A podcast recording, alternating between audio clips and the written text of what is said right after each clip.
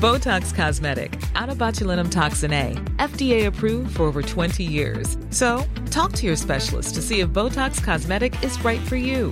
For full prescribing information, including boxed warning, visit BotoxCosmetic.com or call 877-351-0300. Remember to ask for Botox Cosmetic by name. To see for yourself and learn more, visit BotoxCosmetic.com. That's BotoxCosmetic.com.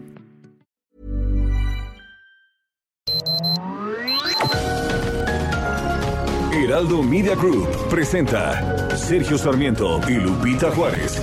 Información veraz y oportuna con un toque personal y humano.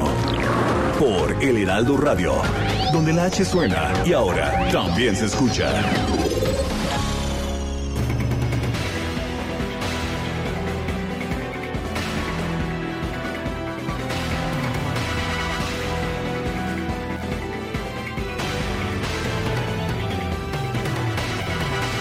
Hola a todos, qué gusto saludarlos. Muy buenos días, bienvenidos a las noticias en este ya viernes. Y por fin llegamos al viernes, viernes, pero no cualquiera, es viernes 30 de julio del 2021. Y bueno, pues ya todo listo este fin de semana, este domingo para la consulta. ¿Usted qué dice? ¿Va a participar o no? Cuéntenos qué piensa de esta consulta. Bueno, pues vamos a, darle a la información, si les parece bien, temas importantes que estaremos abordando esta mañana. La Comisión Reguladora de Energía presentó, votó y publicó en el Diario Oficial de la Federación la nueva metodología para fijar el precio máximo de gas LP en expendio al público y esto en tan solo unas horas.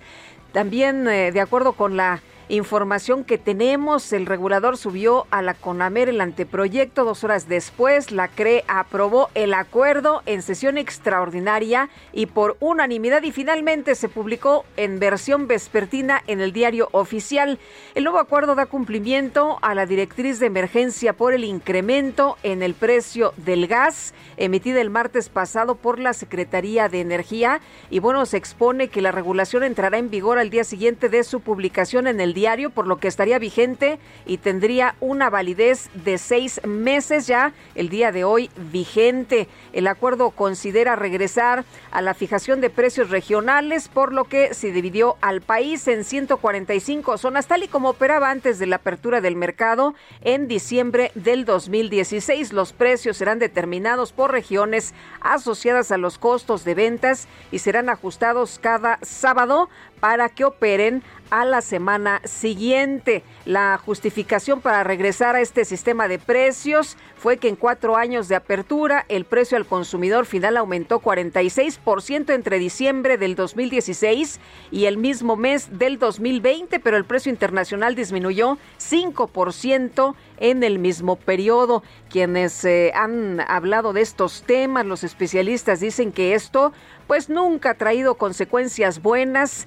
Lo que podrían eh, pues eh, temer en el futuro es que haya escasez y que como siempre quienes tengan que pagar los platos rotos son los que menos tienen. Y por otra parte le decía a usted que pues ya está todo listo, ¿no? Está todo listo para esta consulta popular del próximo primero de agosto, del próximo domingo, y el presidente del Instituto Nacional Electoral, Lorenzo Córdoba, dijo que el INE no engaña al mencionar que la consulta popular del próximo domingo, escuche usted y escuche bien, no será para juzgar directamente a expresidentes. Ojalá no haya actores que le estén apostando a la confusión respecto de la ciudadanía, porque quien quiera confundir a la ciudadanía está engañando a la ciudadanía y el INE no engaña. Si hay otros actores que quieren engañar, que no lo hagan, pero el INE, pues que lo hagan, dice, pero el INE no engaña. O sea, quienes quieran engañar, que engañen a la gente, pero el Instituto Nacional Electoral cumple puntualmente lo que dice la ley y en este caso es aplicar la pregunta, esta pregunta tan rara que pues difícil comprender, hay que leerla varias veces y ni así se entiende, esta pregunta que la Corte autorizó, ni otra ni más que la misma durante una conferencia en la sala del Consejo General general Córdoba dijo que está listo ya todo, indicó que los 300 distritos electorales se van a instalar y que serán 57 mil mesas receptoras con una capacidad de atención de hasta 2 mil personas en cada una, por lo que garantizó que podrán participar, si es que así lo desean, 93 millones de personas inscritas en el padrón electoral. Ya muchos están diciendo en Morena, ¿no? Como la secretaria general del partido, Citlali Hernández, que si hay poca participación será culpa del Instituto Nacional Electoral. Hágame usted el favor. Pero lo que dice el INE, a ver, son 93 millones de personas inscritas en el padrón electoral. Si así lo desean, si es su voluntad, todos los 93 millones pueden salir a votar. El propio presidente que nos ha dicho que él no va a participar, ¿no? Que él no va a salir a votar este domingo. Dijo, bueno, pues sí invito a participar, pero yo no voy a participar.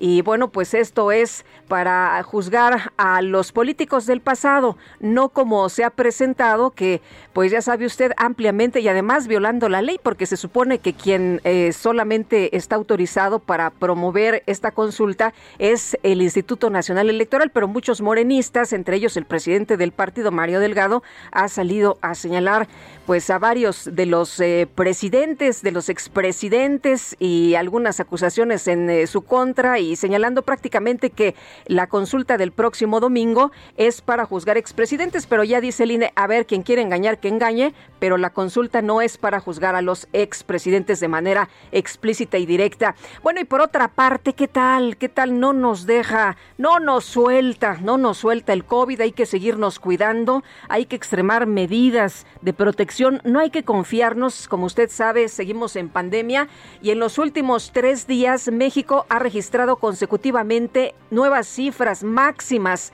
de contagios de COVID-19 al reportar este jueves 19.223 contagios. ¿Escuchó usted bien la cifra? Bueno, esto tan solo en las últimas 24 horas. La ocupación nacional hospitalaria sigue creciendo, sigue en aumento. Cuídese, por favor.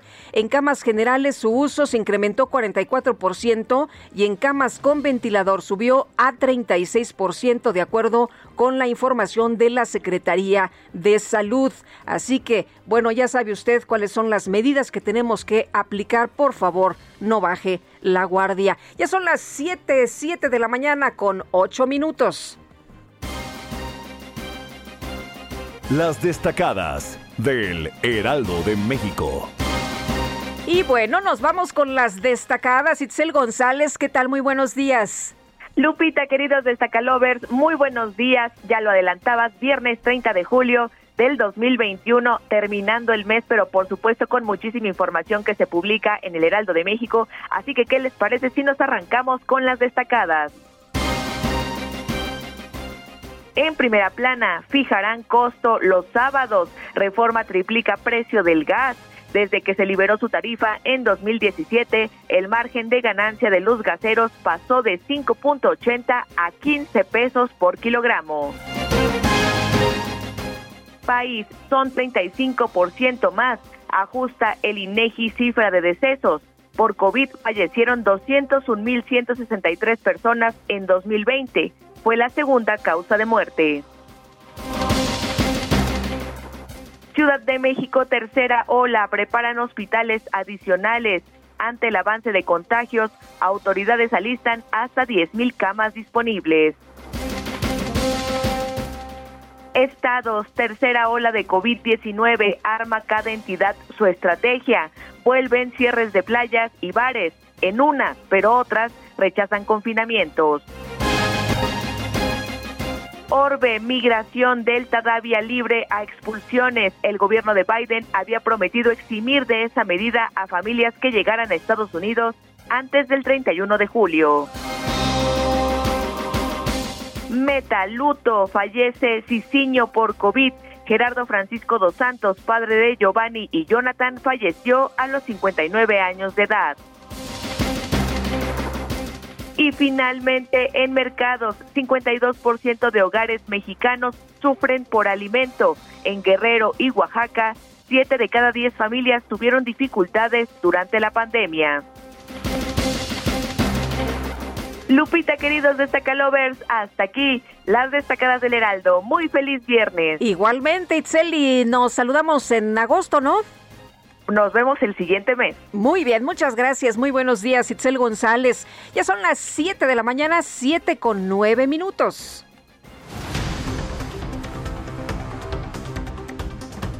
Le tenemos este resumen de lo más importante en este viernes 30 de julio del 2021. Este jueves la Comisión Reguladora de Energía publicó en el Diario Oficial de la Federación la nueva metodología para fijar los precios máximos del gas LP para el público. Y la Secretaría de Hacienda y Crédito Público informó que Petróleos Mexicanos ya trabaja en el análisis de la estructura de la empresa Gas Bienestar y en la determinación de los costos que va a manejar. Por otro lado, la Comisión Reguladora de Energía otorgó un permiso de generación de la electricidad a la Secretaría de la Defensa Nacional para el suministro del nuevo Aeropuerto Internacional de Santa Lucía. La Asociación Nacional de Consejos Empresariales Regionales señaló que el proyecto del corredor transísmico debe contemplar mayores oportunidades para las micro, pequeñas y medianas empresas de Oaxaca y Veracruz. La dirigencia nacional del PRI denunció que al desaparecer de forma oficial el Fondo de Desastres Naturales, el gobierno, el gobierno federal deja su suerte a los mexicanos ante los fenómenos naturales. Desaparece el Fonden. Así que, bueno, si hay algún temblor, algún incendio, alguna inundación, pues no habrá recursos para ayudar a la ciudadanía. Y la Comisión Permanente del Congreso aprobó convocar periodos extraordinarios en la Cámara de Diputados y el Senado para aprobar una prórroga a la entrada en vigor de la reforma en materia de subcontratación y votar las ratificaciones de los nuevos titulares de las Secretarías de Hacienda y de la Función Pública. Bueno, el, ayer hubo un pleitazo, ¿verdad? Allí en, en la Cámara, el Pleno de la Permanente rechazó las reservas presentadas por el PAN para incluir en el dictamen la discusión de los casos de desafuero de los diputados Saúl Huerta y Mauricio Toledo. Nada más no los han podido desaforar, como la ve, pues debido a que esta propuesta no contempla también, dicen, el caso del fiscal de Morelos, Uriel Carmona. Uno está acusado de enriquecimiento ilícito, el otro está acusado de violación, Saúl Huerta, de agresión sexual no en contra de uno, sino de varios menores. Y bueno, pues el caso también se incluyó de Uriel Carmona, pero bueno, pues no, no se incluyó, no se incluyó en el dictamen la discusión de desafuero, así que la siguen librando estos señores. Y bueno, el senador del PAN, Damián Cepeda, denunció que Morena y otros partidos utilizan maromas para evitar que este tema sea abordado. Cuando veo las maromas y las simulaciones y los pretextos de muchos lados, ¿eh? No nada más de Morena. Digo, oigan, no, pues, está bien fácil. Un tema por artículo y te llevas el asunto a discusión y se vota a favor o en contra, a favor o en contra, a favor o en contra. Y se acaba el problema. El diputado de Morena, Rubén Cayetano, presentó una iniciativa para discutir un segundo periodo extraordinario de sesiones con el objetivo de abordar los procesos de desafuero de los diputados Mauricio Toledo y Saúl Huerta, así pues como de el fiscal, como le decía eh, Rubén eh, Uriel Carmona. Bueno, pues ahí está, se presentó esta iniciativa para discutirlo en un segundo periodo extraordinario. Y la dirigencia nacional del PAN informó que el diputado electo Jorge Romero será designado como coordinador de la bancada de Acción Nacional en San Lázaro para la próxima legislatura. La, pues la misión es preservar la unidad en el grupo parlamentario. Un juez en materia penal admitió a trámite un amparo presentado por el exgobernador de Nayarit, Roberto Sandoval, para impugnar el auto de vinculación a proceso dictado en su contra por presunta falsificación de documentos. El gobernador de Chihuahua, Javier Corral, aseguró que el ex legislador priista Manlio Fabio Beltrones está detrás de la denuncia que presentó en su contra el diputado Omar Bazán por un presunto desvío de 8 mil millones de pesos. Y el dirigente nacional de Morena, Mario Delgado, anunció que independientemente del resultado de la consulta popular de este primero de agosto, su partido va a impulsar la creación de una comisión de la verdad para investigar a los expresidentes de la República. Independientemente del resultado domingo, si la gente dice sí queremos justicia, vamos a empezar a trabajar para establecer una comisión de la verdad. Vamos a seguir insistiendo hasta que haya justicia, hasta que los expresidentes respondan por los crímenes que cometieron, incluyendo los crímenes económicos del neoliberalismo. Vamos a buscar el establecimiento de una comisión de la verdad para que se haga justicia. Bueno, hay quienes señalan que no se necesita hacer consulta, no hay que presentar las pruebas, hay que señalar pues cuáles eh, fueron las acciones ilegales de los expresidentes y con las eh, leyes que tenemos en estos momentos, pues se puede acusar y se puede castigar si hay alguien que resulte responsable por una mala acción. Ahí está lo que se plantea por parte de Mario Delgado, que independientemente del resultado de la consulta popular, pues van a hacer una comisión de la verdad. Pues para qué entonces querían consulta, mejor que hicieran esta comisión de la verdad o mejor que le parece presentar pruebas y que se castigue a quien se tenga que castigar. El consejero presidente del INE, Lorenzo Córdoba, denunció que hay personas que engañan a la ciudadanía, señalando que la consulta de este primero de agosto es para enjuiciar a los expresidentes o crear comisiones de la verdad está promoviendo la consulta respecto de cosas que no se van a preguntar. Hay quien dice, ah, es que lo que quiere decir la consulta es esto. Miren, el INE no interpreta qué es lo que quiere decir la consulta. Hay quien ha dicho que se van a hacer comisiones de la verdad, hay quien ha dicho que en realidad esto, sí es una pregunta, pero para juzgar a los. A ver, lo que el INE va a preguntar es lo que tiene que preguntar. Y lo que los ciudadanos van a encontrar en, en sus mesas de votación el domingo va a ser exactamente lo que la consejera Norma de la Cruz ha señalado, que yo recé aquí, y qué es lo que la Corte nos dijo que preguntáramos. El Instituto Nacional Electoral garantizó la instalación del 100% de las mesas de votación para la consulta popular debido a que no hay problemas sociales o actos de violencia que comprometan esta tarea. El titular de la Unidad de Inteligencia Financiera, Santiago Nieto, fue nombrado representante regional de las Américas del Grupo Egmont, el cual agrupa 39 organismos de inteligencia financiera para el periodo 2021-2023. El Servicio Nacional de Sanidad, Inocuidad y Calidad Agroalimentaria, Senacica, informó que va a reforzar sus medidas de defensa y vigilancia epidemiológica. Esto luego de que en la República Dominicana se confirmó un caso de peste porcina africana. Y la Secretaría de Salud Federal informó que este jueves se registraron 19.223 casos de COVID-19 en México.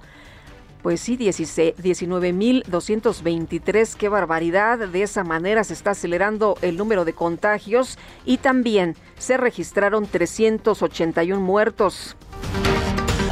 Este jueves se dio a conocer que Consuelo Loera Pérez, madre de Joaquín El Chapo Guzmán, fue diagnosticada con COVID-19. Por cierto que el presidente estará este fin de semana en una gira por allá en Badiraguato. Y el secretario general de la Organización de los Estados Americanos, Luis Almagro, informó que dio positivo a la prueba de COVID-19, por lo que va a suspender su agenda pública. Bueno, se acababa de reunir con Silvano Aureoles, ¿no? El gobernador de Michoacán por otra parte, datos de los Centros para el Control y la Prevención de Enfermedades de los Estados Unidos revelaron que el 69.3% de los condados de ese país presentan altas tasas de transmisión de COVID-19, por lo que es necesario el uso inmediato de mascarillas en espacios públicos. El gobierno de Estados Unidos anunció una serie de medidas para impulsar la vacunación contra el COVID-19. Incluye solicitar a todos los trabajadores de la Administración Federal que se vacunen o que cumplan nuevas restricciones sanitarias.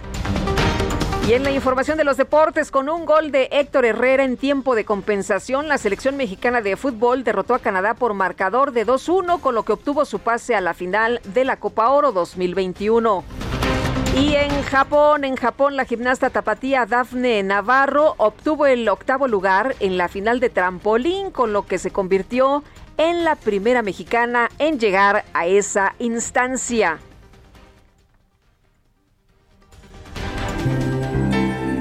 Mi amor, una vez más soñé contigo y a la verdad necesito decirte, mira mis manos tiemblan así por ti. Sé que tiemblas por mí.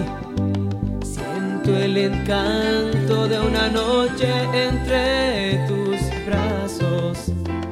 Ven dame al fin de tu amor, de tu corazón, que ya es hora de ser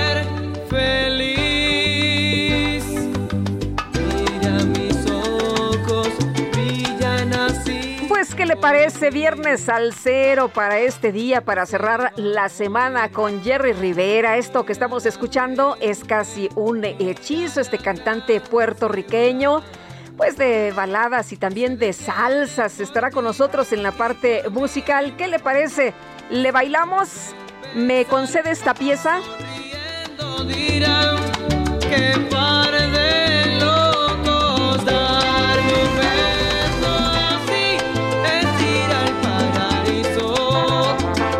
Ya nos atoramos aquí en la vuelta, Kike y yo, pero vamos a continuar con la información, si les parece bien, y vamos a dejar la bailada. Para más adelante, Augusto Atempa desde Avenida Insurgentes, ¿qué pasa? Cuéntanos, buenos días. Muy buenos días. Pues ya nos encontramos recorriendo la zona sur de la ciudad. Para aquellos que van hacia la México Cuernavaca, encontrarán muy buen avance sobre la avenida de los insurgentes. Esto es procedente de periférico.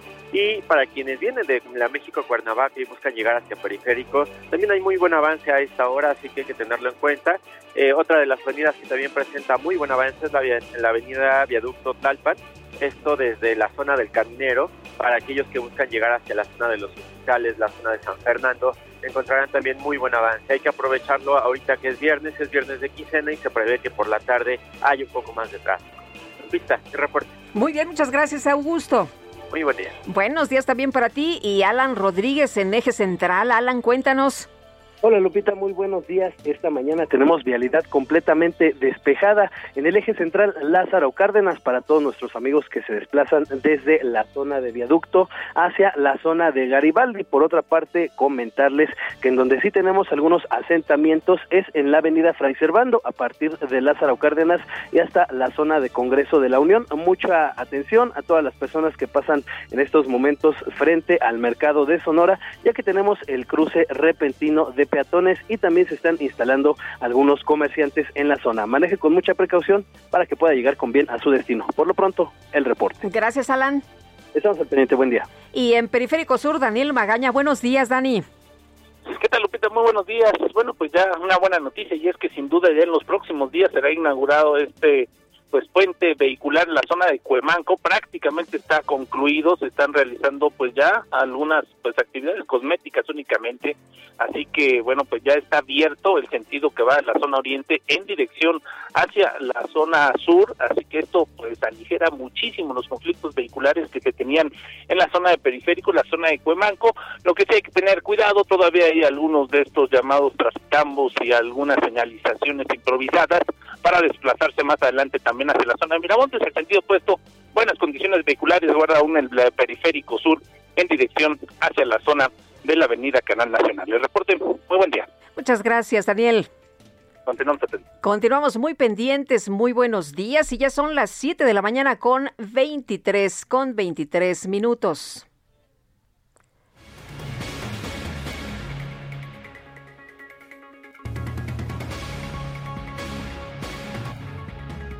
El Día de los Fieles Difuntos. Fieles difuntos. ¿En dónde se celebra? En Miski, DF, en la Ciudad de México.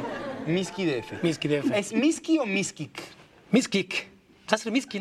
La madrugada de este viernes 30 de julio y luego de 14 días de haber ingresado al hospital, familiares de Sammy Pérez, comediante, como usted lo recordará, confirmaron la muerte pues de este actor, actor y comediante, tenía 55 años, será recordado por sus participaciones en cápsulas, programas y películas al lado de Eugenio Derbez, aunque no fue su último, su único trabajo actoral, inició su carrera al lado de grandes personajes como Chespirito y los hermanos Almada. Descanse en paz, Sami Pérez. Son las 7 de la mañana ya con 24 minutos. Bueno, yo estoy un poco confundido, pero precisamente esta sección es para aclarar todas las dudas que tenemos acerca de... Eh, Miski DF. ¿Fecha? 2 de noviembre. ¿Se celebra? El 2 de noviembre. sí. 2 de noviembre. Sí. ¿Pero qué se celebra? En los fines difuntos. Ok. Vamos a verlo. Los agentes reporteros Sammy y Miguel Luis tienen la misión de realizar los reportajes más cotidianos. ¿Lograrán hacerlo sin ser involuntariamente chistosos? Esto no es. Para Lupita Juárez, tu opinión es importante. Escríbele a Twitter en arroba Lupita Juárez H.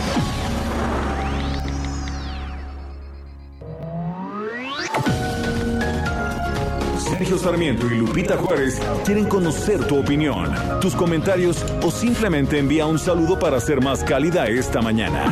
Envía tus mensajes al WhatsApp 5520 109647.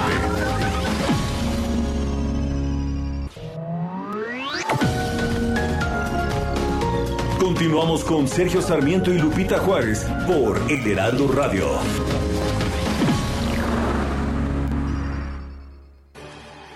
Hoy, Silly cumple 140 años celebrando sueños. Compra tu colchón Silly y participa para llevarte uno de los increíbles regalos que tenemos para celebrar juntos nuestro 140 aniversario. Consulta bases en silly.com.mx. Tu descanso merece un Silly.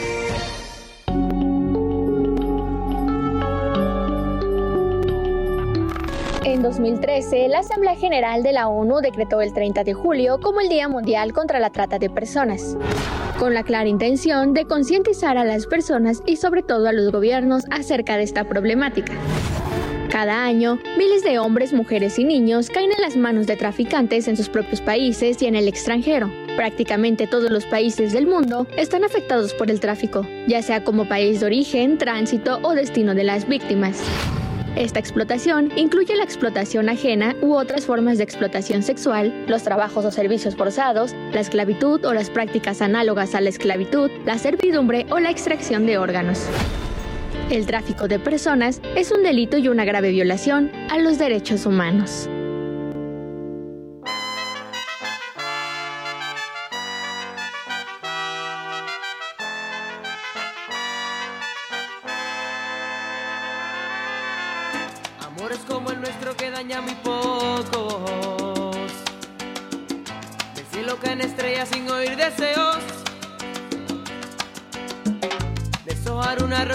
De tontos.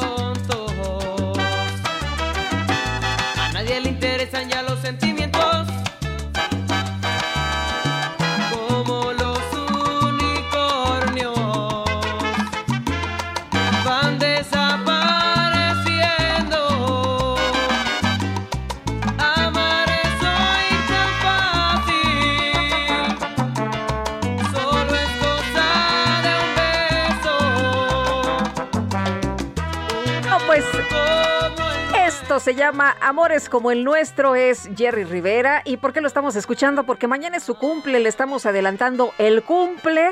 Así que a disfrutar este viernes salsero.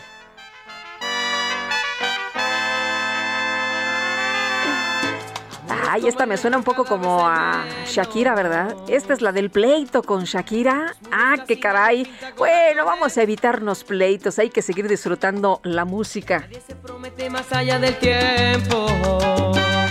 Es viernes. mi querido Quique, ¿qué? ¿Empezamos la fiesta? Bueno, pues vamos a darle desde tempranito. Y también tenemos mensajes, también hay que trabajar. Claro que sí. Víctor Hugo Cervantes Santos nos dice, buenos días amigos del equipo de Sergio y Lupita. Hoy tenemos, además de la buena noticia de escucharlos, que es viernes y quincena. Pues sí, es quincena, ¿verdad? Y nos dice otra persona, soy nuevo en su programa y me gusta bastante, me llamo Carlos Van Santen.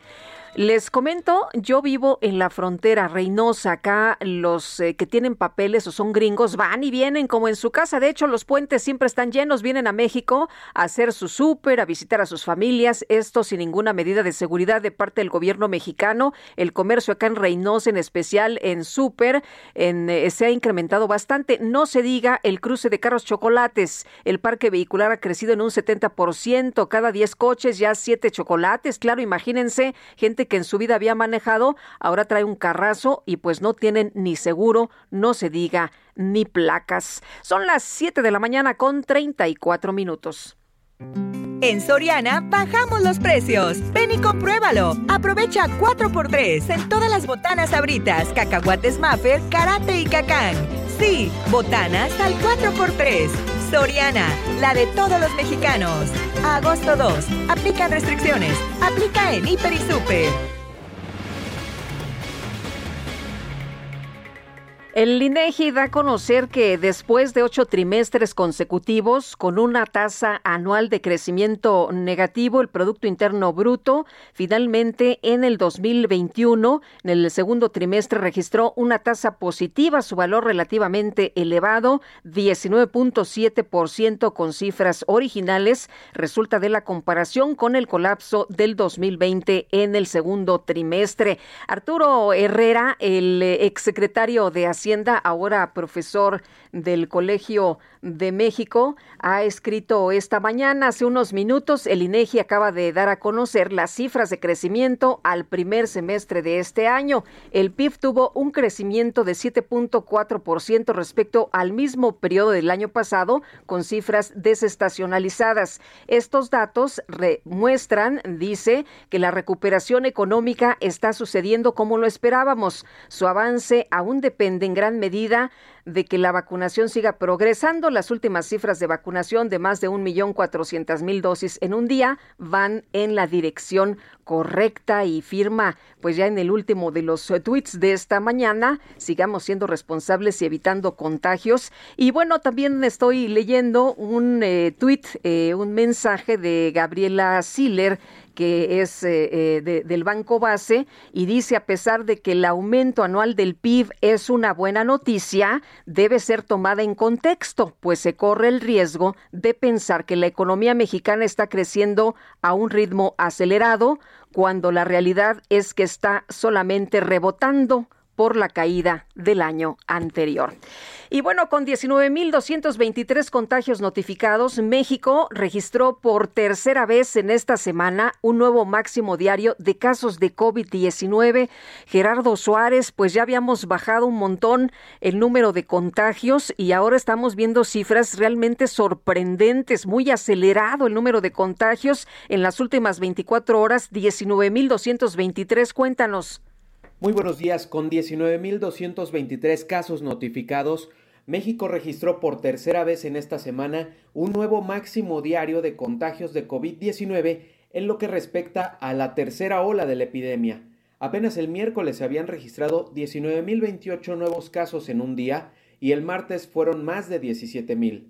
Los últimos datos de casos nuevos están muy cerca del máximo histórico de la epidemia, que se alcanzó en enero pasado con más de 21.000 contagios notificados en un solo día. La Secretaría de Salud informó que hasta ayer se acumularon 2.810.097 casos confirmados de coronavirus. En cuanto a las defunciones, las autoridades reportaron en total 239.616 muertes positivas a COVID, 381 más que el día anterior. Y en otro tema, la Secretaría de Educación Pública, la SEP, mantiene la postura de regresar a clases presenciales en el próximo ciclo escolar. Por ello informó que prepara una estrategia nacional para reabrir las escuelas.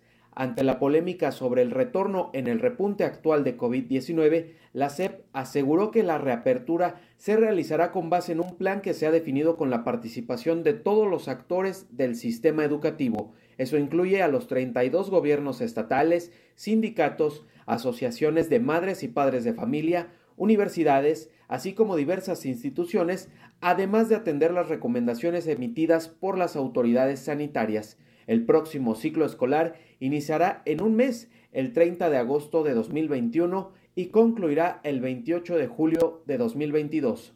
Esta es la información que les tengo.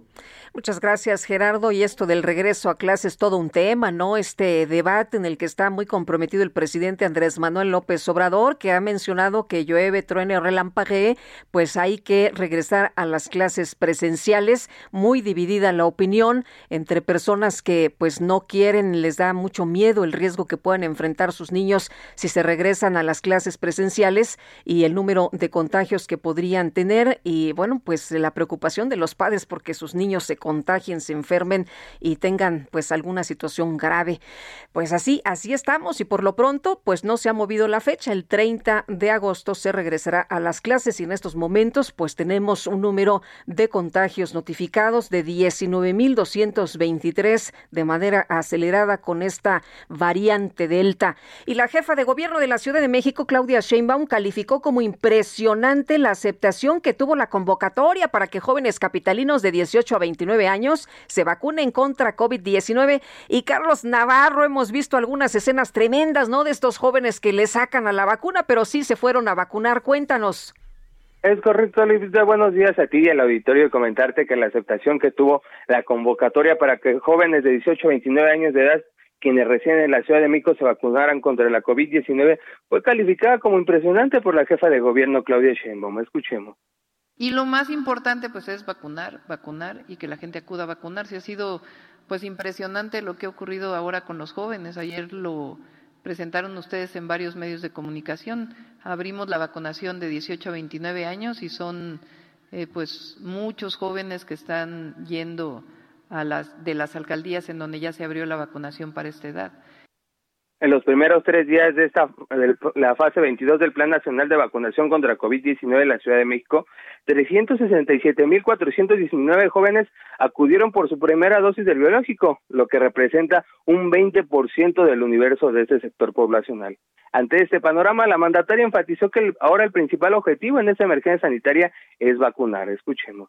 Y el objetivo pues es vacunar. Hoy frente al COVID es eh, no solamente mantener las medidas de sana distancia, sino también pues tomar la salud en nuestras manos, cada uno de los ciudadanos, de los habitantes de esta ciudad, y eh, vacunarse en el momento que nos corresponda, y a todos los que no se han vacunado todavía, que son mayores de 30 años, pues también que acudan a las sedes de vacunación. Actualmente se están vacunando los jóvenes de las alcaldías Benito Juárez, Gustavo Madero, Miguel Hidalgo, Tláhuac, Tlalpan y Iztacalco. Y a la fecha en la Ciudad de México se han aplicado más de 7.7 millones de dosis de la vacuna contra COVID-19, incluyendo personal de salud y de educación, así como los distintos sectores poblacionales. Lupita, la información que te tengo. Muy bien, bueno, pues lo importante es que sí se estén vacunando, eso es lo que nos va a ayudar a protegernos a todos. Muchas gracias, Carlos. Hasta luego, buenos días. Hasta luego, muy buenos días. Bueno, y por otra parte, el secretario general de la Organización de Estados Americanos, Luis Almagro, anunció que se contagió por coronavirus, anunció el día de ayer Dijo, a pesar de estar vacunado, por lo que canceló todos sus compromisos públicos. Dijo en redes sociales, así lo escribió, he dado positivo al COVID-19, por lo que suspendo inmediatamente mi agenda pública y estoy siguiendo todas las recomendaciones médicas. Afortunadamente estoy vacunado y por el momento no tengo síntomas. Cuídense, cuiden a los demás y si tienen la oportunidad, no duden en vacunarse.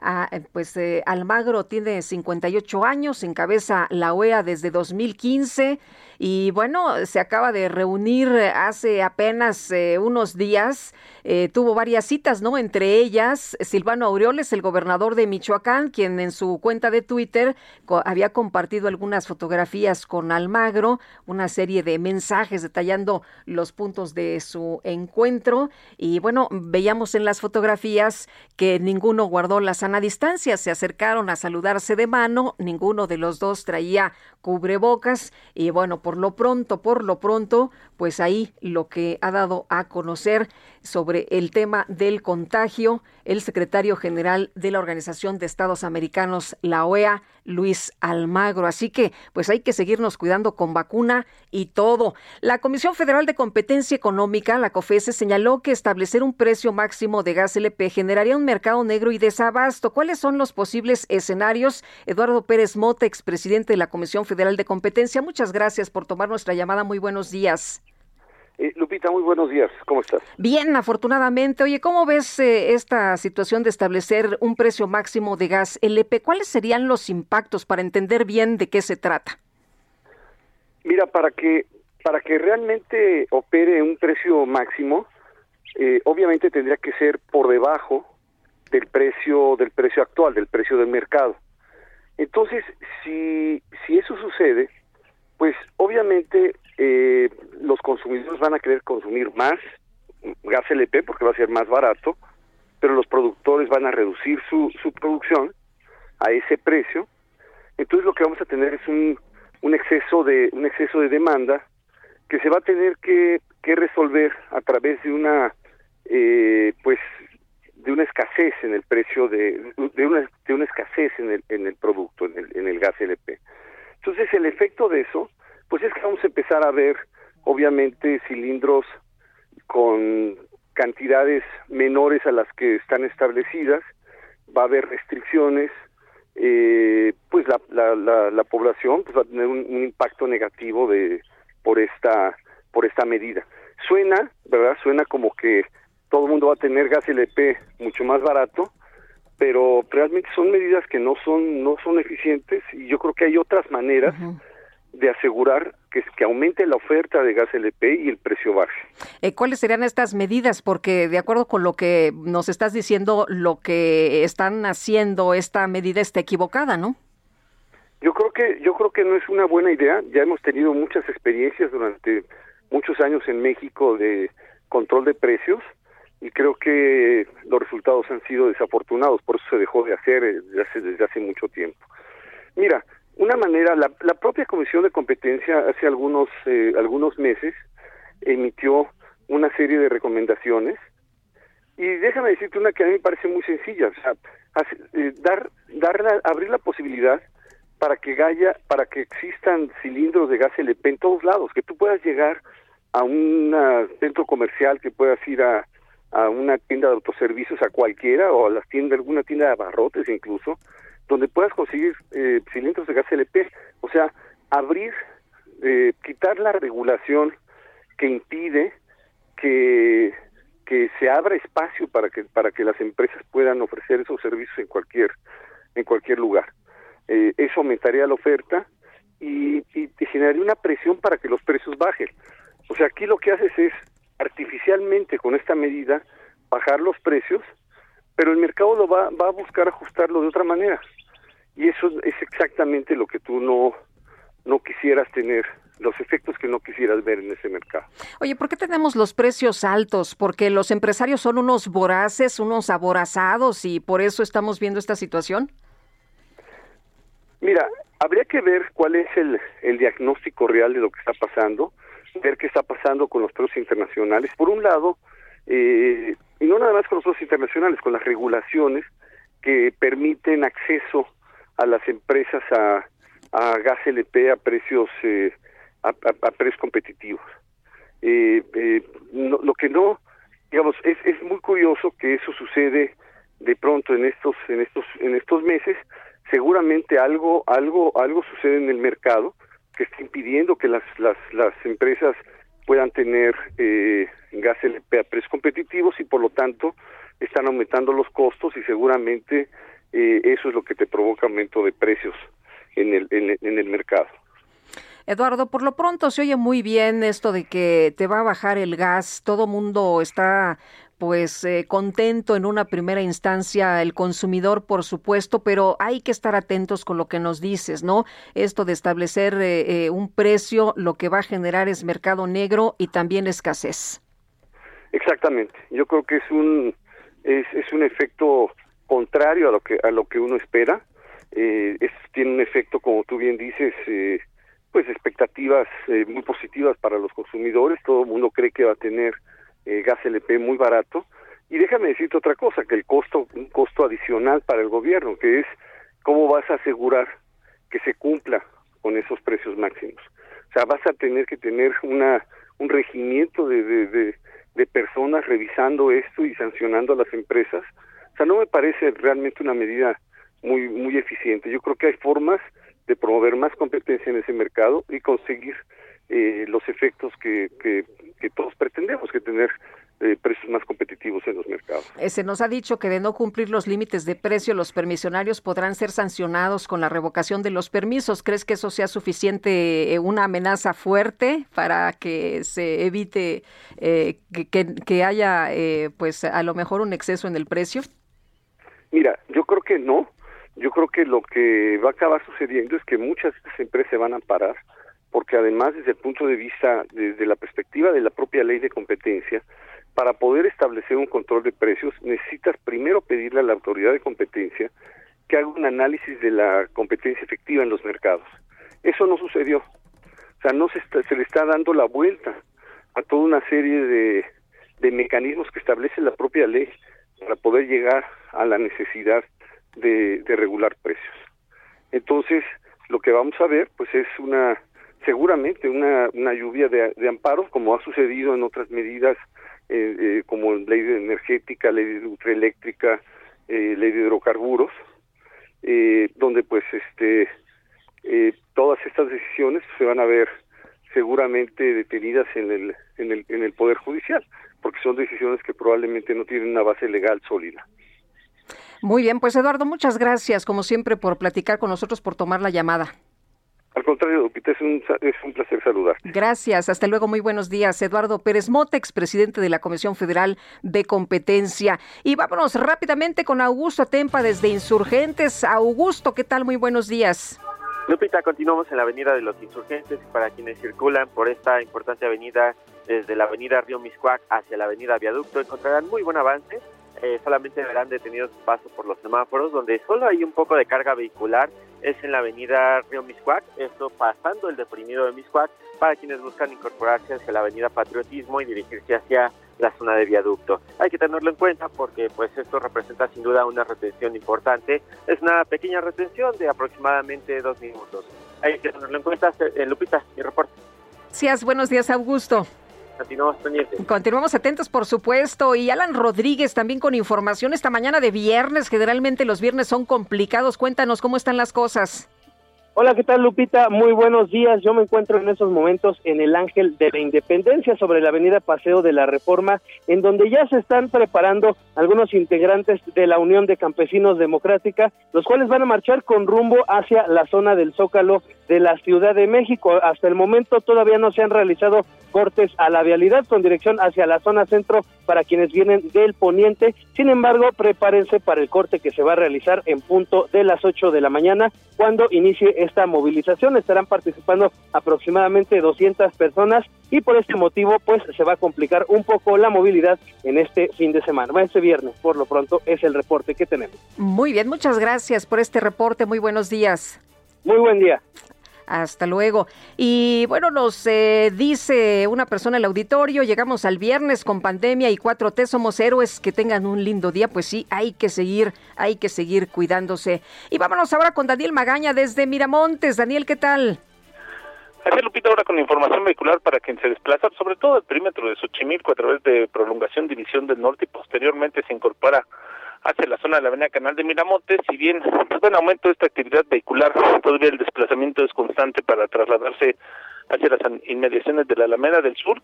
Más adelante es donde sí ya tenemos algunos rezagos viales para cruzar la calzada de la Virgen y, la incorporación hacia la zona de Tasqueña. Todo este perímetro, bueno, pues abundante actividad peatonal, personas que ingresan hacia la estación del metro y hacia la central de autobuses del sur, así que tenga cuidado al incorporarse hacia la zona de Tasqueña. El reporte. Muy buen día. Gracias igualmente, Daniel. Continuamos atentos. Continuamos atentos, por supuesto. Y bueno, pues vamos a continuar también con otras informaciones. El presidente Andrés Manuel López Obrador anunció que convertirá a la Secretaría de la Función Pública en la única dependencia facultada para realizar las compras de todo el gobierno federal, las compras consolidadas, dijo el presidente, y al mismo tiempo fiscalizar el ejercicio de ese gasto. Explicó el presidente López Obrador que la intención es que todas las adquisiciones de la administración pública dependan de la Secretaría de la Función Pública, que podrá continuar con el control de las áreas de fiscalización que hoy realiza a través de los denominados órganos internos de control. La Secretaría de la Función Pública va a tener dos funciones importantes. Uno, se va a unir a la parte administrativa con la fiscalización en cada secretaría, en vez de que en una secretaría que tenga pues un director administrativo y aparte un director de la función pública va a ser uno y esto se va a simplificar, se va a tener una área de la función pública encargada de esto y va a ser como está nada más que de manera más simplificado, van a ser mujeres y hombres honestos y eficientes y van a hacerse cargo de la compra en común, la compra consolidada de todo el gobierno, o sea, va a depender todo lo que tenga que ver con las adquisiciones de la función pública, contratos de obra, contratos de servicio, todo, todo, dijo el presidente, en una sola área. López Obrador dejó en claro que los funcionarios de la Secretaría de la Función Pública serán los responsables de detectar los posibles malos manejos en las adquisiciones realizados por la misma dependencia. Y bueno, el jefe del Ejecutivo recordó que el nuevo secretario de la Función Pública es Roberto Salcedo, que laboró en la Auditoría Superior de la Federación, por lo que confía en que pueda conducir un nuevo modelo, pues que se pretende poner en marcha, aparte de lo que dijo el presidente Andrés Manuel López Obrador. Y tenemos que hacer una pausa, pero regresamos rapidito. Le quiero recordar nuestro número de WhatsApp. Échenos un WhatsApp 552010 96 47. Regresamos.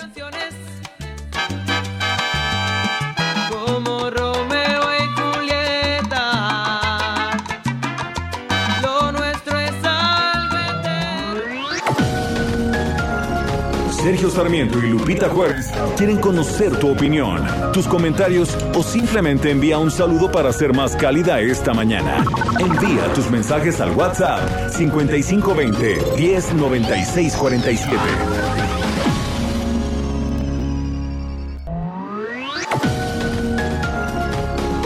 Continuamos con Sergio Sarmiento y Lupita Juárez por El Heraldo Radio.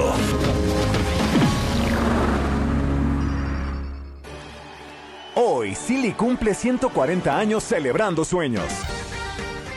Compra tu colchón Silly y participa para llevarte uno de los increíbles regalos que tenemos para celebrar juntos nuestro 140 aniversario. Consulta bases en silly.com.mx. Tu descanso merece un Silly.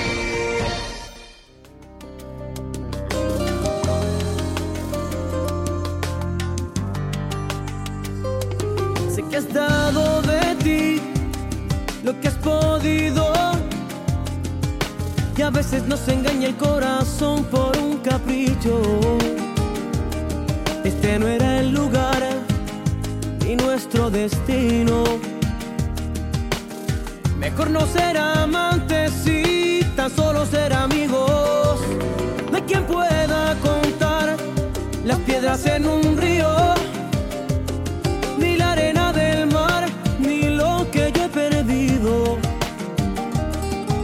día fuiste aquella, la dueña de mi alma,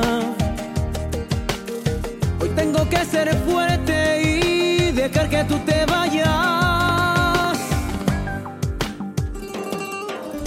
Aunque me arranques la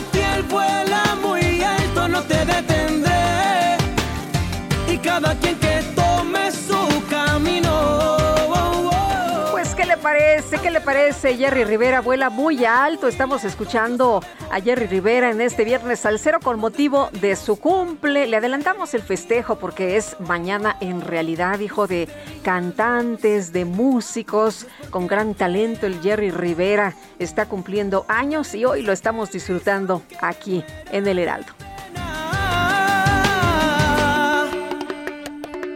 Aquí no hay pecadores. Bueno, y vámonos a los mensajes. Estimada Lupita, he leído artículos a favor y en contra sobre la consulta del domingo y llegué a la conclusión que es una farsa. La ley y la justicia se aplican y no se consultan. Feliz fin de semana, Francisco, 1955. Pues el presidente Andrés Manuel López Obrador, Obrador lo que ha dicho es, yo no voy a votar, yo no voy a votar es lo que dijo AMLO sobre esta consulta a expresidentes, pero sí dijo, bueno, hay que participar. Pues eh, totalmente de acuerdo, don Francisco. Eh, la verdad de las cosas es que si hay pruebas que se presenten de manera inmediata, ¿no? ¿Para qué hacer todo esto de la consulta y la comisión de la verdad? Pues hay pruebas que se aporten inmediatamente y que se aplique la ley a quien se le tenga que aplicar. Pero bueno, ya sabemos que todo esto pues es un tema político. Eh, buenos días, Lupita Juárez. Mi comentario es, los morenistas no tienen calidad moral de su consulta del próximo domingo, ya que estos son encubridores de violadores como Macedonio y Huerta, diputados de ese partido, y el primero para enjuiciar será López Obrador y otros más del gabinete presidencial. Es mi comentario, nos dice Luis López Otero.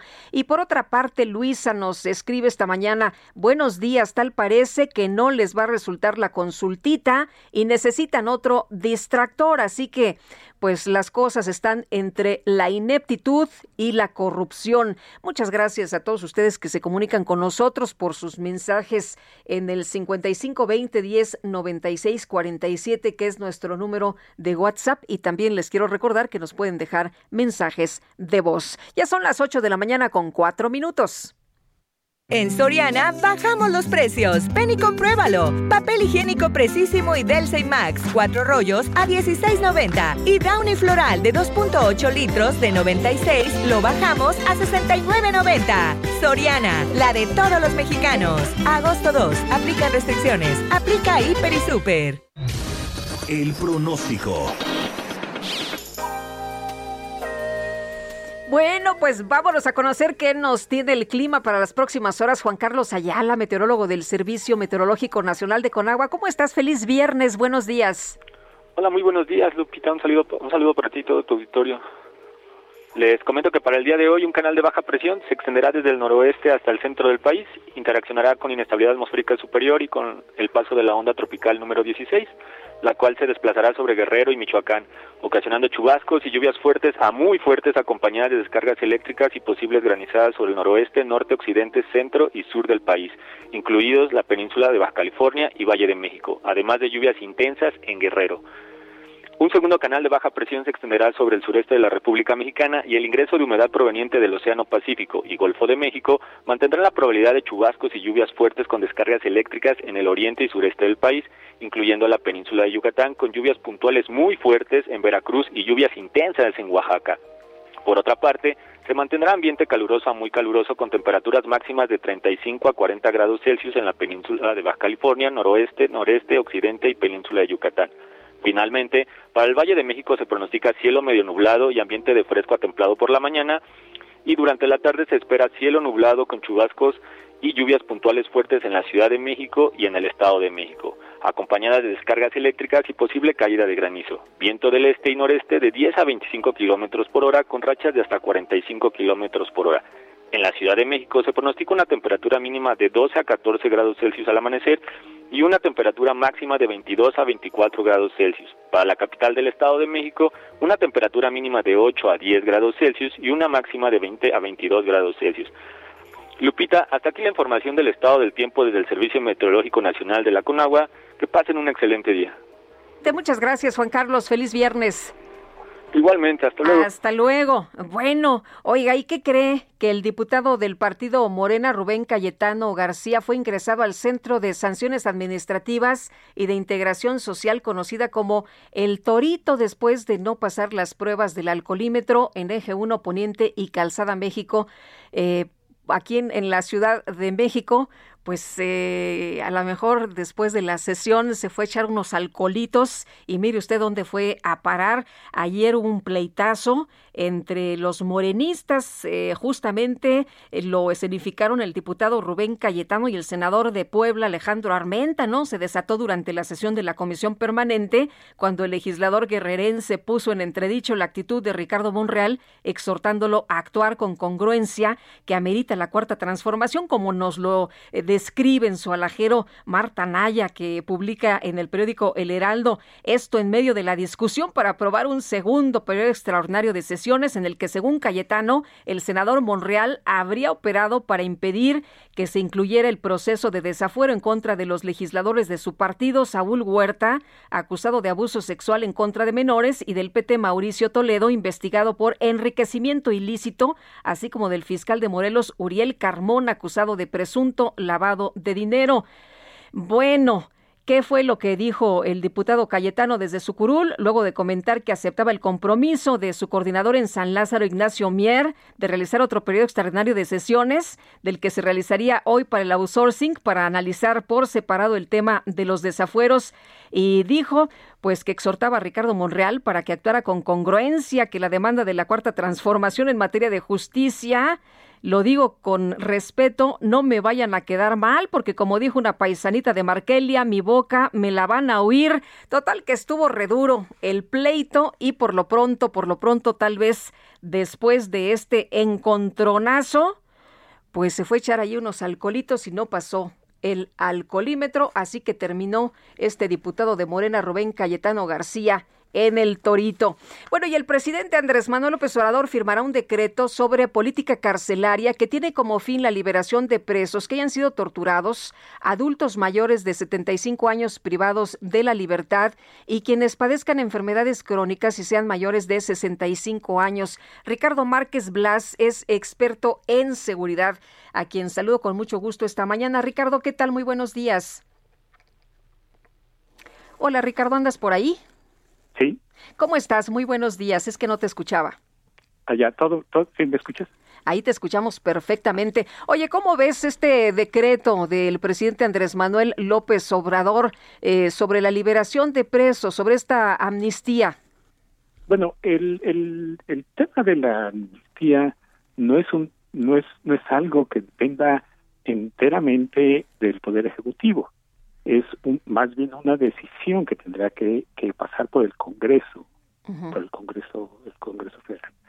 Eh, lo que a lo que hacía referencia, según entiendo, ayer tanto el presidente como la secretaria de Gobernación es a un decreto para solicitar a los jueces eh, que, llevan a los jueces eh, y, en este sentido al poder judicial la excarcelación de eh, los internos que cumplan con estos con estas cuatro requisitos que ya que ya mencionaba.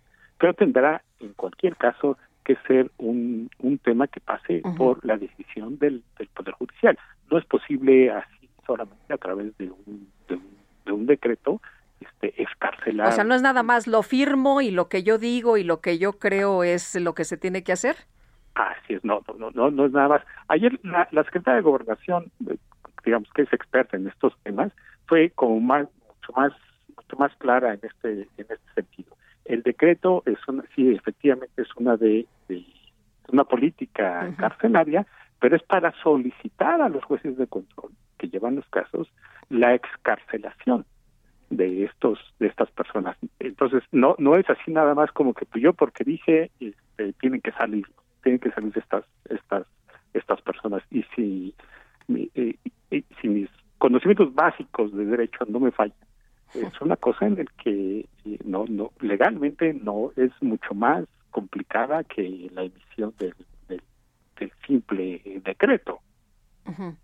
Ahora, eh, ¿cómo ves eh, ya en, en eh, pues no en el papel, sino en la realidad, esto que, que se propone, liberar a presos de más de 75 años que no hayan cometido delitos graves, que lleven una década sin sentencia, eh, pareciera pues un acto como de justicia, ¿no? Estos que son mayores de 65 años y que padecen una enfermedad degenerativa o que hayan sido víctimas de tortura.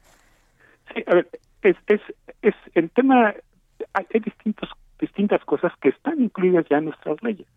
Por ejemplo, la, el tema de la tortura, pues claramente este, todo el proceso que se lleva a cabo y que está fundamentado en tortura de algún imputado es jurídicamente inválido.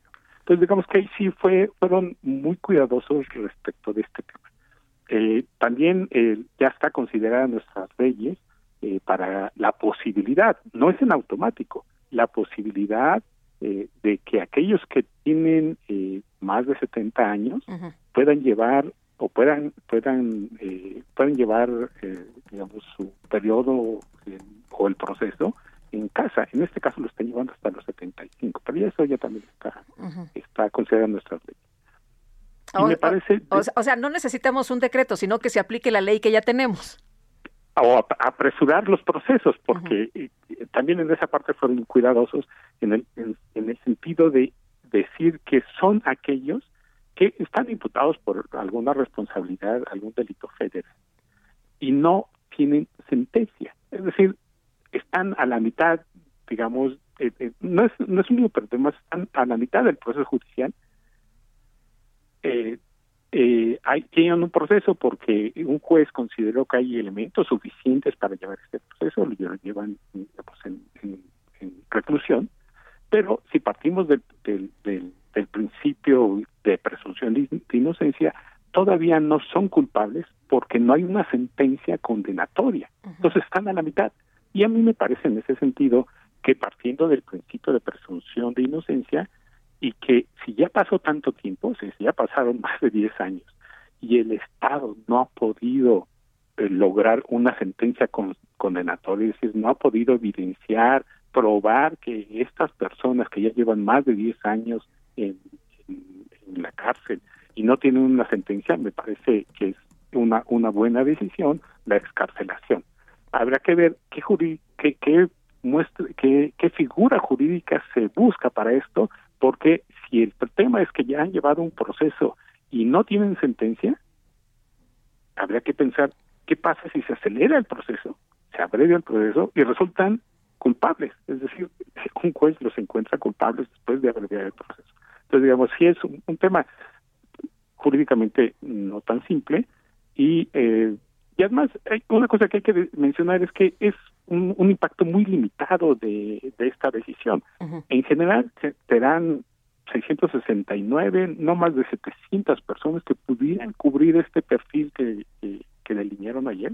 700 personas de 220 mil que están en los penales, eh, tanto federales como... O sea, los como beneficiados tampoco son tantos, ¿no?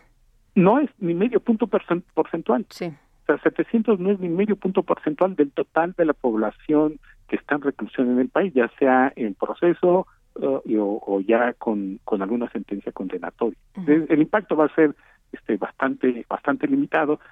Además, porque ayer también insistieron en que se tratará solamente de aquellos imputados por algún delito federal, no por por por, por Delitos por- graves no. Ujú.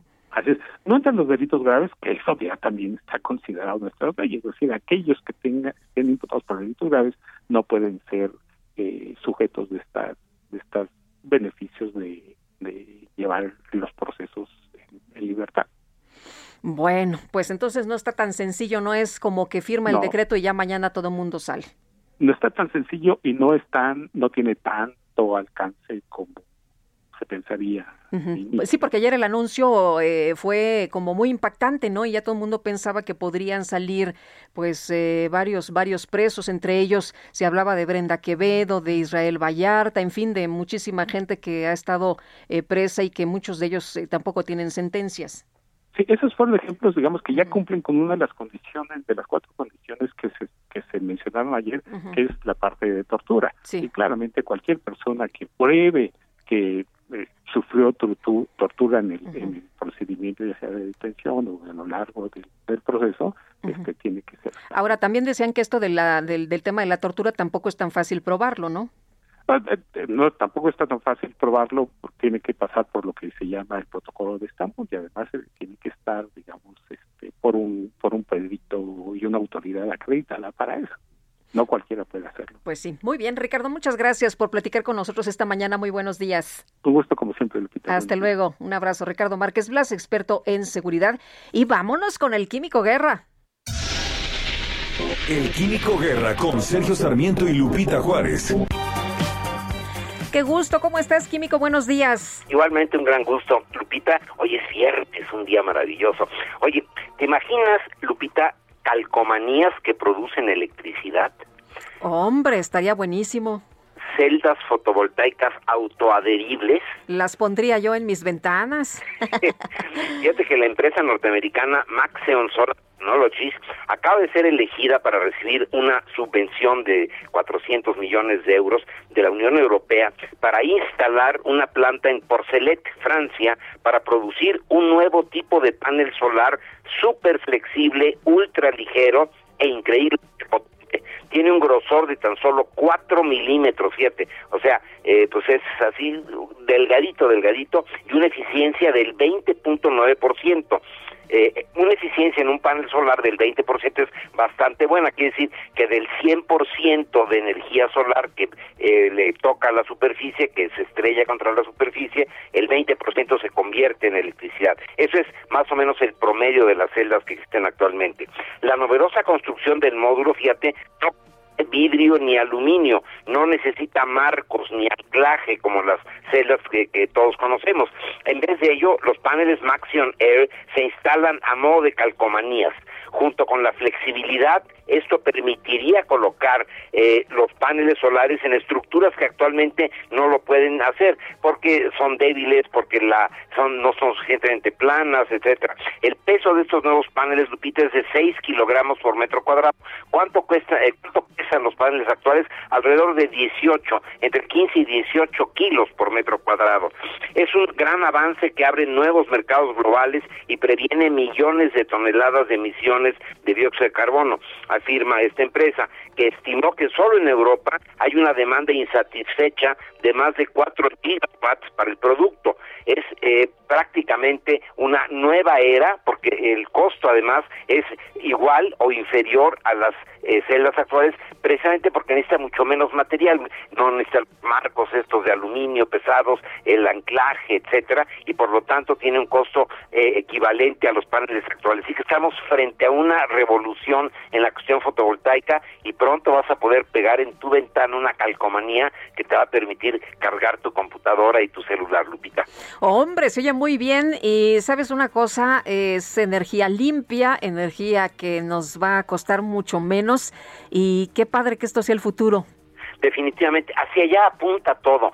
Me extraña, ¿verdad?, que gente que tiene una gran responsabilidad, que bueno, ha estado cacareando, que quiere eh, eh, pues mejorar el bienestar, la calidad de vida de los más pobres, pues va a estar ofertando energía más cara para los más pobres y más sucia además. Y esos desarrollos, pues hay que tenerlos en cuenta, Lupita, no podemos meter como el avestruz la cabeza, cabeza en, la en, el hoyo, ¿no? Ahí para no ver a los demás, para no ver el avance. Pues sería muy triste, ojalá que, que puedan ver estos alcances y que sea en beneficio de todos, pero pues se ve, se ve difícil. Muchas gracias, Químico. Lupita, muy buen fin de semana. Igual para ti. El Instituto Mexicano del Seguro Social habilitó plataformas electrónicas para tramitar en línea el permiso COVID-19, el cual es homologable a una incapacidad temporal para el trabajo. El maestro José David Méndez Santa Cruz es titular de la Unidad de Prestaciones Económicas y Salud en el Trabajo del IMSS. Maestro, ¿cómo está? Buenos días. Lupita, muy buenos días. Un gusto platicar contigo y con tu auditorio. Muchas gracias. A ver, cuéntenos cómo, cómo funcionan estas plataformas.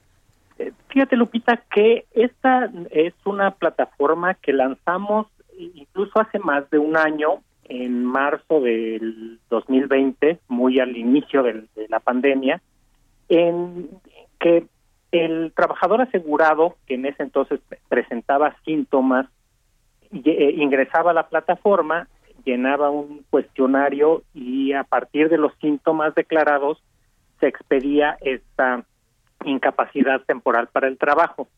En el diálogo con los trabajadores, incluso con los patrones, nos decían que eh, había casos en los que contaban ya con una prueba positiva de un laboratorio externo y no podían obtener mediante la eh, respondiendo el cuestionario eh, su permiso COVID. Entonces hicimos una mejora, una versión 2 de, del permiso COVID que lanzamos a finales de enero del 2021, en donde eh, ingresando eh, mediante la app IMSS Digital o mediante el portal del instituto www.ins.gov.mx diagonal COVID-19 diagonal permiso, el trabajador asegurado que cuente con esta prueba eh, positiva de laboratorio puede cargarla junto con su identificación oficial y un estado de cuenta bancario eh, y, de esta forma aquí un grupo de médicos analiza la consistencia de, de, los documentos, la vigencia de la prueba y se otorga esta incapacidad temporal para el trabajo por 10 días. Esto del estado de cuenta bancario es importante porque eh, es el, único medio por el que se pagaría. Ahí se paga la incapacidad, ¿no? Incapacidad, exacto. ¿Y, porque, y, la razón principal de esto es porque queremos también evitar que el, el trabajador que, que, que, tiene COVID acuda a una sucursal bancaria, eh, acuda a la ventanilla a cobrar su incapacidad. Entonces, de esta forma, nosotros le depositamos en, la cuenta que él mismo eh, captura eh, eh, la incapacidad que por derecho le corresponda. ¿Y cómo está funcionando la aplicación? ¿Está funcionando mejor que al principio? Está funcionando bien, Lupita. En, en la primera etapa, esta versión 1 del, del documento, de marzo del 2020 a, a enero del 2021, otorgamos cerca de 150 mil permisos estos que correspondían a, la respuesta del cuestionario. En esta segunda versión ya hemos otorgado eh, 25 mil permisos de, este tipo, es decir, ha funcionado y, esto significa que de, marzo del 2020 a la fecha, pues más de 175 mil personas, trabajadores asegurados al instituto, pues pudieron resguardarse en casa para poder tener acceso a su a su incapacidad, ¿no? evitando así las, las cadenas de contagio. Muy bien, pues maestro, muchas gracias por platicar con nosotros de este tema. Eh, qué bueno que esté funcionando mucho mejor y como usted dice, pues hace ágil el trámite y además evita las cadenas de contagio. Muy buenos días. Muy buenos días, Lupita, un gusto. Hasta luego, gracias. Igualmente es el maestro José David Méndez Santa Cruz, titular de la Unidad de Prestaciones Económicas y Salud en el Trabajo del IMSS. Tenemos que hacer una pausa, pero regresamos. Le quiero recordar 55 20 10 96 47, nuestro número de WhatsApp. Ni hay delito, no era tu obligación amarme, te lo he dicho. Gracias por tanto y todo te llevaré muy dentro. Tú has sido lo mejor y Sergio Sarmiento y Lupita Juárez quieren conocer tu opinión, tus comentarios o simplemente envía un saludo para ser más cálida esta mañana. Envía tus mensajes al WhatsApp 5520 109647.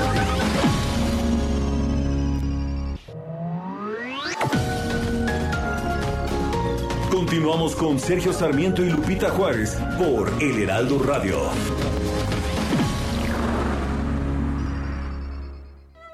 Desde hace 200 años, Puebla ha hecho historia dando paso a un platillo lleno de pasión, textura y color. Enamórate del sazón poblano que refleja la esencia e identidad de nuestra gente. Chile en hogada, 200 años de sabor y tradición. Orgullo de Puebla. Puebla, el patrimonio de México. Hola Sergio Lupita, buenos días. Mi nombre es José Luis. Cada vez vamos peor con esta cuarta transformación y quiero decir una cosa que, que gacha nuestra calaca de verdad. Hay que echarle muchas ganas para poder salir adelante en este país. Gracias a todos, buen día.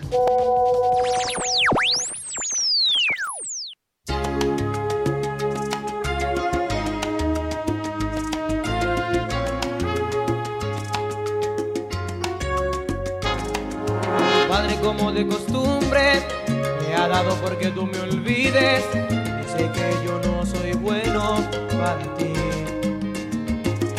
Te ha prohibido mencionar mi nombre, aunque sufres todo lo que sufres.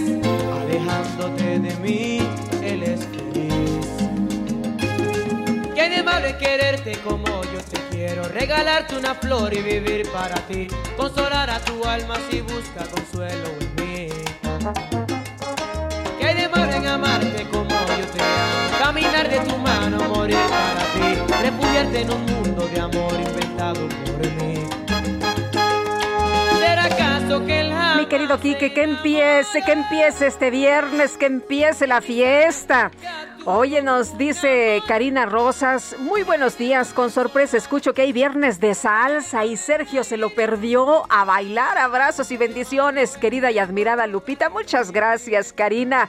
Pues, ¿qué te parece si nos echamos esta piececilla? Que de malo Nos dijo Sergio ayer, ah, qué tristeza, que no voy a estar en este viernes salsero, qué mal, qué mal. Pues espero que donde ande Sergio de vacaciones, se tomó un día de vacaciones, unas largas vacaciones de un día, el lunes ya estará con nosotros, pero donde esté, espero que la disfrute y que la goce. Y bueno, nos dice otra persona del auditorio, soy Antonio Tiburcio, pregunta, ¿y la línea 12 del metro ya se nos olvidó? Pues nos dicen 26 muertos y cientos de heridos y ya nadie habla de eso. Por favor, no quitamos el no quitemos el dedo del renglón. Gracias y excelente fin de semana. Y nos dice Rodolfo Contreras desde Querétaro, todo lo positivo de una consulta popular se diluye por el tipo de pregunta del domingo. Pues sí, una pregunta muy complicada la que van a plantear. Claro que nos la está vendiendo el partido Morena como que es para pues eh, juzgar a los expresidentes, ¿no? Pero ya nos dijo el INE, a ver, que no los quieran engañar, no es cierto, eso no es el tema. Así que, bueno, pues quienes quieran engañar, que engañen a la gente. Ojalá que la ciudadanía no se deje engañar, es lo que nos están comentando en el Instituto Nacional Electoral. Y sobre la participación, bueno, pues Morena ya se está lavando las manos. Lo que nos han dicho es que, por ejemplo, en el, clas- en el caso de Citlali Hernández, que es la secretaria general de Morena, lo que ha escrito en su cuenta de Twitter es que si no hay participación es por culpa del Instituto Nacional Electoral. Pues ya se traen al INE, ¿no? Ya se traen al INE, no les gusta. El presidente ha dicho que el INE está haciendo mal las cosas. En fin, pues vamos a ver. ¿Usted va a participar en la consulta? ¿Va a salir el, el domingo? Bueno, pues quien quiera participar, ya el INE lo que dice es que está todo listo, que pueden participar los 93 millones inscritos precisamente en el padrón electoral. Son las 8 con 34 minutos. En Soriana bajamos los precios. Ven y compruébalo. Aprovecha 3x2 en toda la ropa exterior de verano para toda la familia. Sí, 3x2 en ropa de verano para toda la familia. Soriana, la de todos los mexicanos.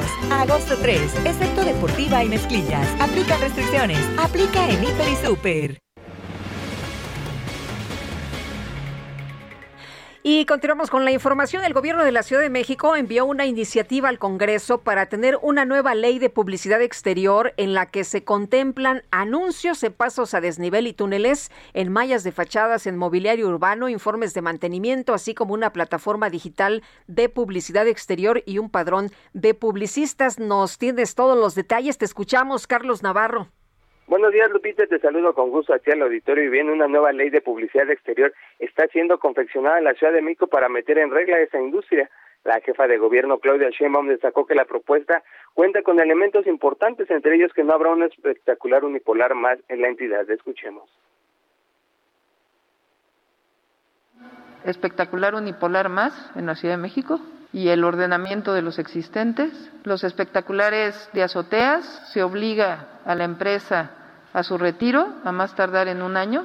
Tres, una serie de ordenamientos específicos eh, que permiten regular de manera clara la publicidad exterior para disminuir la contaminación visual en la Ciudad de México. Esta iniciativa que fue enviada al Congreso de la Ciudad de México el pasado 22 de julio contempla las azoteas de medios publicitarios pintados cuando no sean denominativos o adheridos al piso como medios que se encuentran prohibidos. También se limita el uso de muros ciegos, anuncios colocados en lonas de fachadas, el uso de drones para difundir publicidad, el uso de postes de señalización vial, así como todo medio publicitario que tenga sonido. Todos estos están prohibidos para la industria publicitaria. Se estima que se regulen a los más de ocho mil espacios publicitarios que existen en la Ciudad de México, además del eventual retiro en un año de 350 estructuras que hay en las otras por temas de protección civil. También comentarle, Lupita, que la jefa de gobierno señaló que no se ha olvidado el tema del colapso de la línea 12 del metro, que cumple tres meses el próximo 3 de agosto. Señaló que la empresa DNV trabaja en el peritaje externo para determinar la causa raíz. La Fiscalía General de Justicia de la Ciudad de México realiza sus peritajes y se trabaja en el proyecto de rehabilitación de la línea 12. Escuchemos. Entonces, las tres cosas están en curso, no, no está eh, olvidado este tema, ni mucho menos. Y la cuarta, que es fundamental, el tema de las, la atención a las víctimas, que se ha seguido dando eh, todos los apoyos que han requerido. A la fecha todavía están las carpas de algunas personas que siguen en hospital, que se está atendiendo a la familia. Recordemos que por este accidente 26 usuarios perdieron la vida lamentablemente y más de 100 resultaron heridos. Lupita, la información que te tengo. Carlos, muchas gracias. Muy buenos días. Hasta luego. Hasta luego. Bueno, y comenzó la regulación de ferias y espectáculos públicos temporales para que garanticen la seguridad desde la instalación de juegos mecánicos hasta las colecciones eléctricas y de gas LP, informó la Secretaría de Gestión Integral de Riesgos y Protección Civil de la Ciudad de México. Y Cintia Stettin, nos tienes la información. ¿Qué tal? Buenos días. ¿Qué tal? Muy buenos días, Lupita Tilla, tu auditorio. Pues esto que comentas es para preservar las celebraciones, principalmente en colonias o pueblos que son parte de las tradiciones de la Ciudad de México. Eh, comentarte que en relación a la instalación de juegos mecánicos, las autoridades señalaron que el operador de cualquier atracción deberá contar con una póliza de seguro de responsabilidad civil y daños a terceros, así como una carta responsiva eh, firmada por un corresponsable de seguridad estructural para que verifique o más bien para que avale que los juegos se encuentran en buenas condiciones y con buen mantenimiento. Asimismo, también tendrán que entregar otra misiva en donde eh, se diga o avale el correcto funcionamiento de las instalaciones eléctricas de estos juegos mecánicos que se eh, pues se eh, ponen en estas ferias tradicionales de las colonias en diferentes partes de la Ciudad de México. Eh, también comentarte que estos juegos solo deberán ser operados por mayores de edad y deberán tener experiencia. Esto pues eh, justo para que en cualquier caso de emergencia puedan actuar de manera rápida e ágil. Asimismo, en materia eléctrica, son al menos 22 puntos los que deben de considerar ahora los eh, pues, quienes participen en estas ferias, en estos espectáculos públicos temporales, pero el más importante es que deberán de hacer un trámite ante la Comisión Federal de Electricidad para que eh, pues haya un convenio entre ambas instancias, tanto quien esté en la feria como la Comisión Federal, y esto evitar los famosos diablitos o que se cuelguen de algún poste de luz pública. Asimismo, en materia eh, de gas LP, los tanques deberán estar en buen estado y no deberán ser mayores a 10 kilogramos de capacidad. Esto principalmente cuando se encuentren al interior o exterior de carpas, stands y, y, este, y aparte les piden que deben de estar muy bien ventilados para evitar eh, tragedias. Comentarte que eh, quienes verificarán y supervisarán que estas normas técnicas se cumplan serán las alcaldías y las sanciones correspondientes en una primera instancia serán amonestaciones y posteriormente pueden llegar hasta la suspensión eh, temporal ya sea del espacio que pues del puesto digámoslo así del espacio en el que no se cumplieron las normas de protección civil o en todo caso la suspensión completa de la feria en cuestión. Muy bien, pues Cintia, muchas gracias, muy buenos días. Seguimos pendientes, muy buenos días. Claro que sí, seguimos muy atentos. Y Federico Doring, diputado del PAN en el Congreso de la Ciudad de México, está con nosotros esta mañana vía telefónica. Federico, ¿cómo te va? Muy buenos días. Buen día, muy contento de ver que ya no hace trampa Morena con la consulta popular. Oye, Federico, a pesar de que el INE es el único que estaba facultado para promover la consulta del domingo, hemos visto promoción de miembros de Morena para que la gente participe, ¿no? Sí, a ver, ellos han violado sistemáticamente la ley. Recordemos, como bien dices, solo el INE puede hacer la difusión por un asunto que es bien importante, tiene que ser neutral. No tiene sentido convocar una consulta popular a que los mexicanos opinen si los partidos se dedican a hacer, digamos, campaña y tratar de incidir en el voto que emitan los mexicanos. Este es un ejercicio de participación ciudadana, es un mecanismo que le pertenece a ellos, no a los partidos. Y no solo vimos siete días seguidos de primeras planas con inserción pagada en un día de circulación nacional. Tú ves eh, eh, vallas colocadas en la publicidad al interior del eh, metro, ves espectaculares, ves una serie de dinero gastado que no puede ejercerse para esos fines. Yo estoy de acuerdo en que un partido pueda fijar una postura y dar una conferencia de prensa y decir voten a favor, voten en contra, esto es lo que el partido opina. Pero lo que no permite la ley es andar gastando dinero público para tratar de incidir o sugerir el sentido del voto de los mexicanos. Y lo hicieron durante siete días de manera impune. Afortunadamente, por unanimidad, la Comisión de Quejas y Denuncias ayer ya puso un alto y hoy ese periódico ya no tiene en primera plana. Como lo estaba presentando, ¿no? ¿Mandé? Como lo estaba presentando en Sí, su... durante siete días seguidos. Bueno, incluso ayer, a ver, Lupita, ayer fue el primer día de la veda, recordemos, tú, tú conoces muy bien esto, todos los miércoles de cada año que hay elecciones es el último día para campaña. Ayer fue jueves, ya estamos en el periodo de veda, lo que se llama la, la reflexión ciudadana, y todavía volvió a aparecer eh, publicidad, entonces afortunadamente hoy ya no lo hizo. Pero ya es muy tarde, ¿no? Pues sí, pero los hechos van a quedar señalados ante la opinión pública como un partido que volvió a hacer trampa y habrá alguna sanción. O sea, lo que se hizo fue dictar una tutela preventiva para que no lo siguieran haciendo, porque si no hubieran seguido pues, muy probablemente hasta el primero domingo. Y ya después habrá que ver qué eh, sanciones eh, se, se dictan, porque no sabemos, el problema de la redacción es que si hay diputados de Morena, por eso la medida cautelar dice que no pueden contratar publicidad ni los diputados federales ni ningún diputado local, porque no sabemos si lo hizo el Congreso de la, de la ciudad que tiene mayoría moreno, si lo hizo la Cámara de Diputados a través del diputado Mier. No tenemos la certeza de quién lo contrató, pero cuando le reinforme el periódico al INE quién pagó los espacios publicitarios a nombre de los diputados de Morena genérico, sabremos a quién habrá que sancionar. Ahorita es todavía muy temprano para hablar de sanciones y multas. Eh, oye, Federico, eh, he visto mucho activismo de varios morenistas, de Mario Delgado, por ejemplo, eh, y en lo que él ha presentado en su propio, en su Twitter, es que los eh, eh, eh, esta acción, esta consulta del próximo primero de agosto será para juzgar a los expresidentes. ¿Cómo ves tú eh, esto que están haciendo? Mira, yo creo que es bueno el ejercicio, porque había estado en el texto constitucional muchos años y nunca se había consultado a los mexicanos. El que, el que se genere una cultura de consulta popular y que opinemos respecto de cosas es una buena cosa. Habiendo dicho eso, la pregunta estuvo tan mal hecha porque era una pregunta dolosa y tendenciosa a revisar solo el pasado de la corrupción que se las tuvo que corregir la Corte. Tú lo conoces muy bien el caso.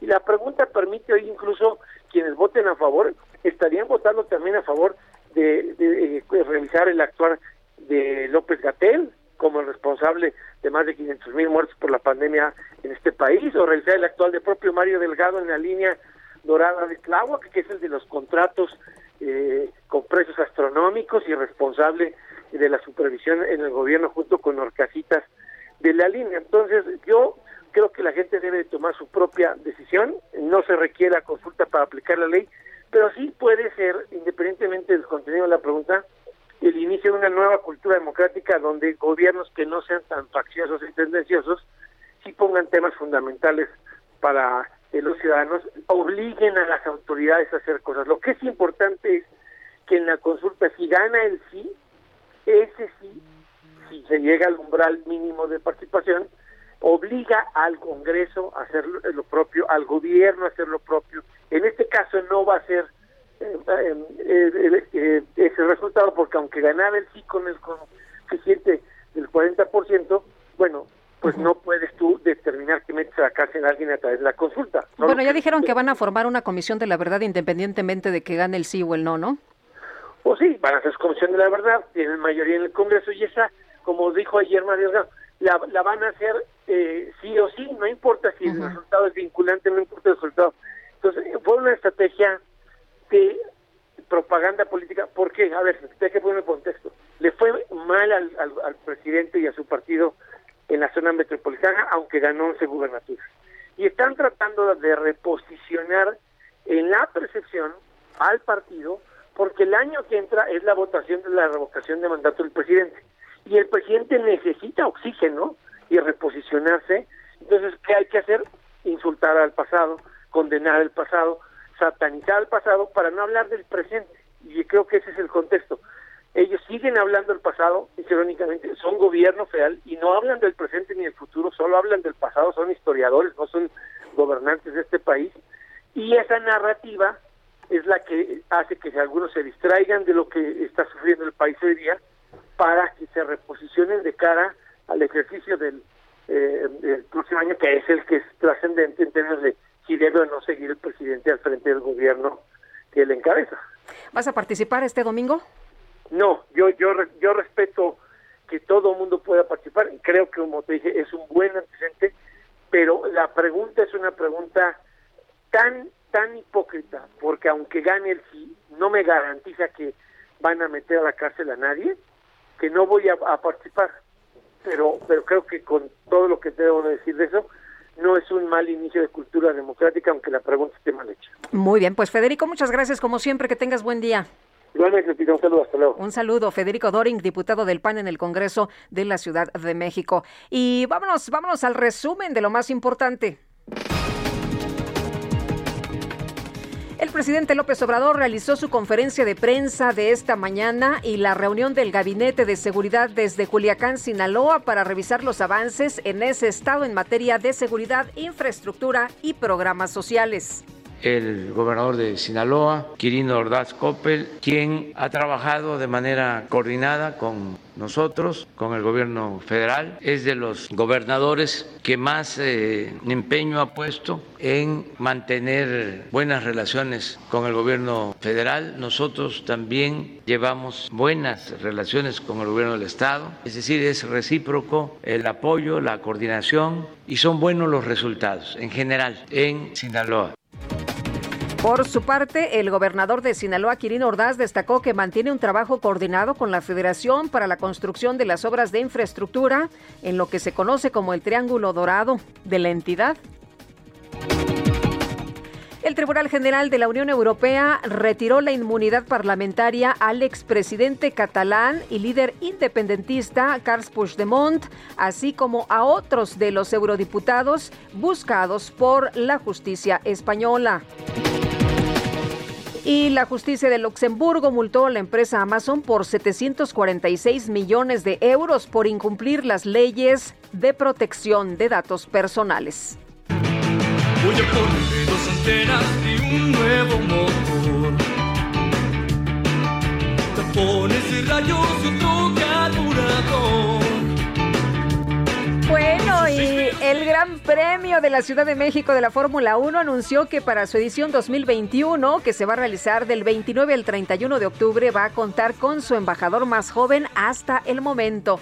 Se trata de Mateo García, un piloto mexicano de tan solo 5 años, actual campeón nacional de karts, quien portará el logo de la carrera durante la participación, su participación en un campeonato infantil en Reino Unido.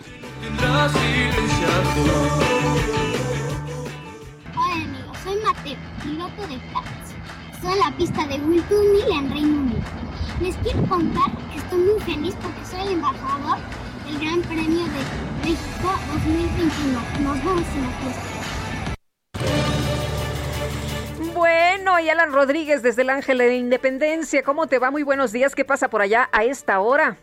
Lupita, muy buenos días, un gusto saludarte nuevamente. Continuamos en el Ángel de la Independencia sobre la avenida Paseo de la Reforma, donde ya se han concentrado aproximadamente 300 personas para esta marcha que estaría partiendo a las 8 de la mañana. Sin embargo, por lo visto se ha postergado su salida con dirección hacia la zona del Zócalo de la Ciudad de México. Se trata de integrantes de la Unión de Campesinos Democrática, los cuales están solicitando vivienda para todas las personas que se desempeñan en un empleo informal y también para madres solteras. Esta manifestación estará ocupando los carriles centrales de esta vialidad con dirección hacia la zona centro. Sin embargo, hasta el momento todavía no se realizan los cortes a la circulación que estarían afectando también a la línea del Metrobús que se desplaza por esta zona. Por lo pronto, Sergio Lupita, es el reporte que tenemos. Nos estaremos manteniendo informados de cuándo parta esta movilización. Gracias, Alan. Muy buen día. Buenos días. Y Daniel Magaña, ¿dónde andas? Queda Lupita ahora con información vehicular para quien se traslada sobre la zona de Tlalpan, pero concretamente hacia la zona de La Joya, en dirección también hacia esta zona de hospitales. Es intensa la actividad peatonal, algunas complicaciones para cruzar la zona del anillo periférico sur. Fíjate que avanzamos en la calle de Cuapa, esta está, esta calle está pues cerca de esta zona de hospitales, hay un eh, centro de salud bueno, pues ya hay más de 150, 200 personas pues que esperan para pues precisamente hacerse una prueba eh, anticovid, así que bueno, pues hay que tener cuidado, se avanza en esta calle de Cuapa y sobre todo pues mantener pues precisamente pues todas las medidas preventivas para evitar algún contagio, pues continuar con el cubrebocas como una costumbre pues diaria y también el uso constante de gel antibacterial. Este reporte, eh, Blanca, muy buen día. Gracias, Daniel. A Augusto Atempa, ¿qué tal? Hola, Augusto. Me encuentro. Lupita, ¿me escuchas ahí? Te escucho perfecto. Adelante. Te platico, Lupita, yo me encuentro recorriendo el viaducto y esto pues ya hay carga de vehicular sobre eh, desde el río de Piedad hasta el eje central para los que van hacia la zona del aeropuerto, hay que tenerlo en cuenta. Y en sentido contrario también hay carga vehicular sobre Francisco, bueno, sobre el viaducto desde Francisco del Paso y Troncoso hasta la avenida Cuauhtémoc, es una velocidad promedio que va desde los 40 a los 50 kilómetros por hora, hay que tenerlo en cuenta para quienes van hacia la zona poniente. Hoy tenemos jornada de vacunación en el Centro Médico Siglo XXI y esto ya representa lento avance para todos los automovilistas que transitan por la avenida Cuauhtémoc o por el eje 3, la avenida Baja California. También hay que tenerlo en cuenta y hay un dispositivo de seguridad por parte de los elementos de la Secretaría de Seguridad Ciudadana para agilizar el tráfico en esta zona, pero por supuesto hay lento avance, incluso hay automovilistas que se, se les permite invadir el carril del Metrobús para poder circular por la zona. Hay que tenerlo en cuenta, Lupita, mi reporte. Gracias, Augusto. Muy buen día. Igual para ti, muy buenos días, Augusto Atempa. Oiga, iba a participar en la consulta de este domingo, en esta consulta popular. Bueno, pues, eh, ¿cuál va a ser la pregunta? Muchas personas me están eh, pidiendo que por qué es tan confusa la pregunta, que si la puedo leer. Con mucho gusto, le van a entregar una papeleta, que es la que se nos está eh, presentando prácticamente en todos los eh, pues espacios del Instituto Nacional Electoral y esta papeleta es color rosa, tendrá dos grandes cuadros, uno dice sí, el otro dice no, está uno abajo del otro, primero vemos el sí, luego el no y la pregunta es eh, pues eh, la que abarca prácticamente toda la papeleta, es la única y dice lea la descripción del tema de trascendencia nacional en el reverso, marque la respuesta de su preferencia para la pregunta y la pregunta es, ¿estás de acuerdo o no en que se lleven a cabo las acciones pertinentes con apego al marco constitucional y legal para emprender un proceso de esclarecimiento de las decisiones políticas tomadas en los años pasados por los actores políticos encaminado a garantizar la justicia y los derechos de las posibles víctimas? Esa es la pregunta. Vámonos a una pausa y enseguida estamos de regreso. Sergio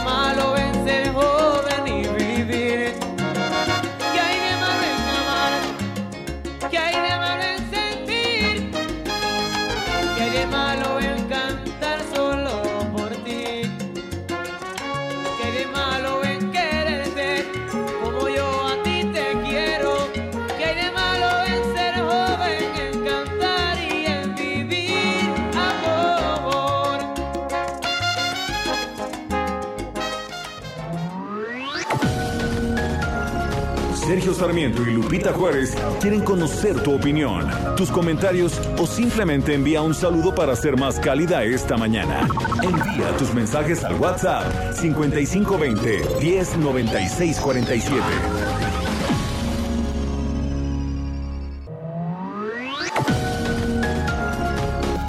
Continuamos con Sergio Sarmiento y Lupita Juárez por El Heraldo Radio.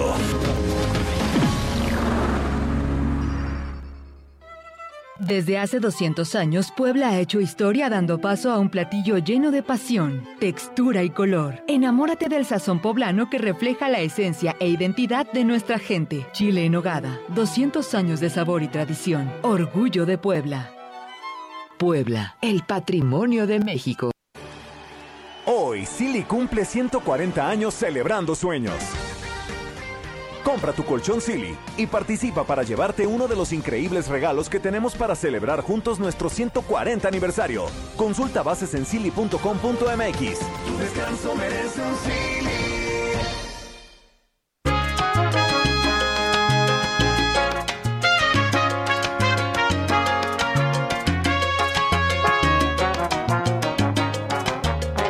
Si necesitas verme cuanto antes ya no llores, voy a tu corazón.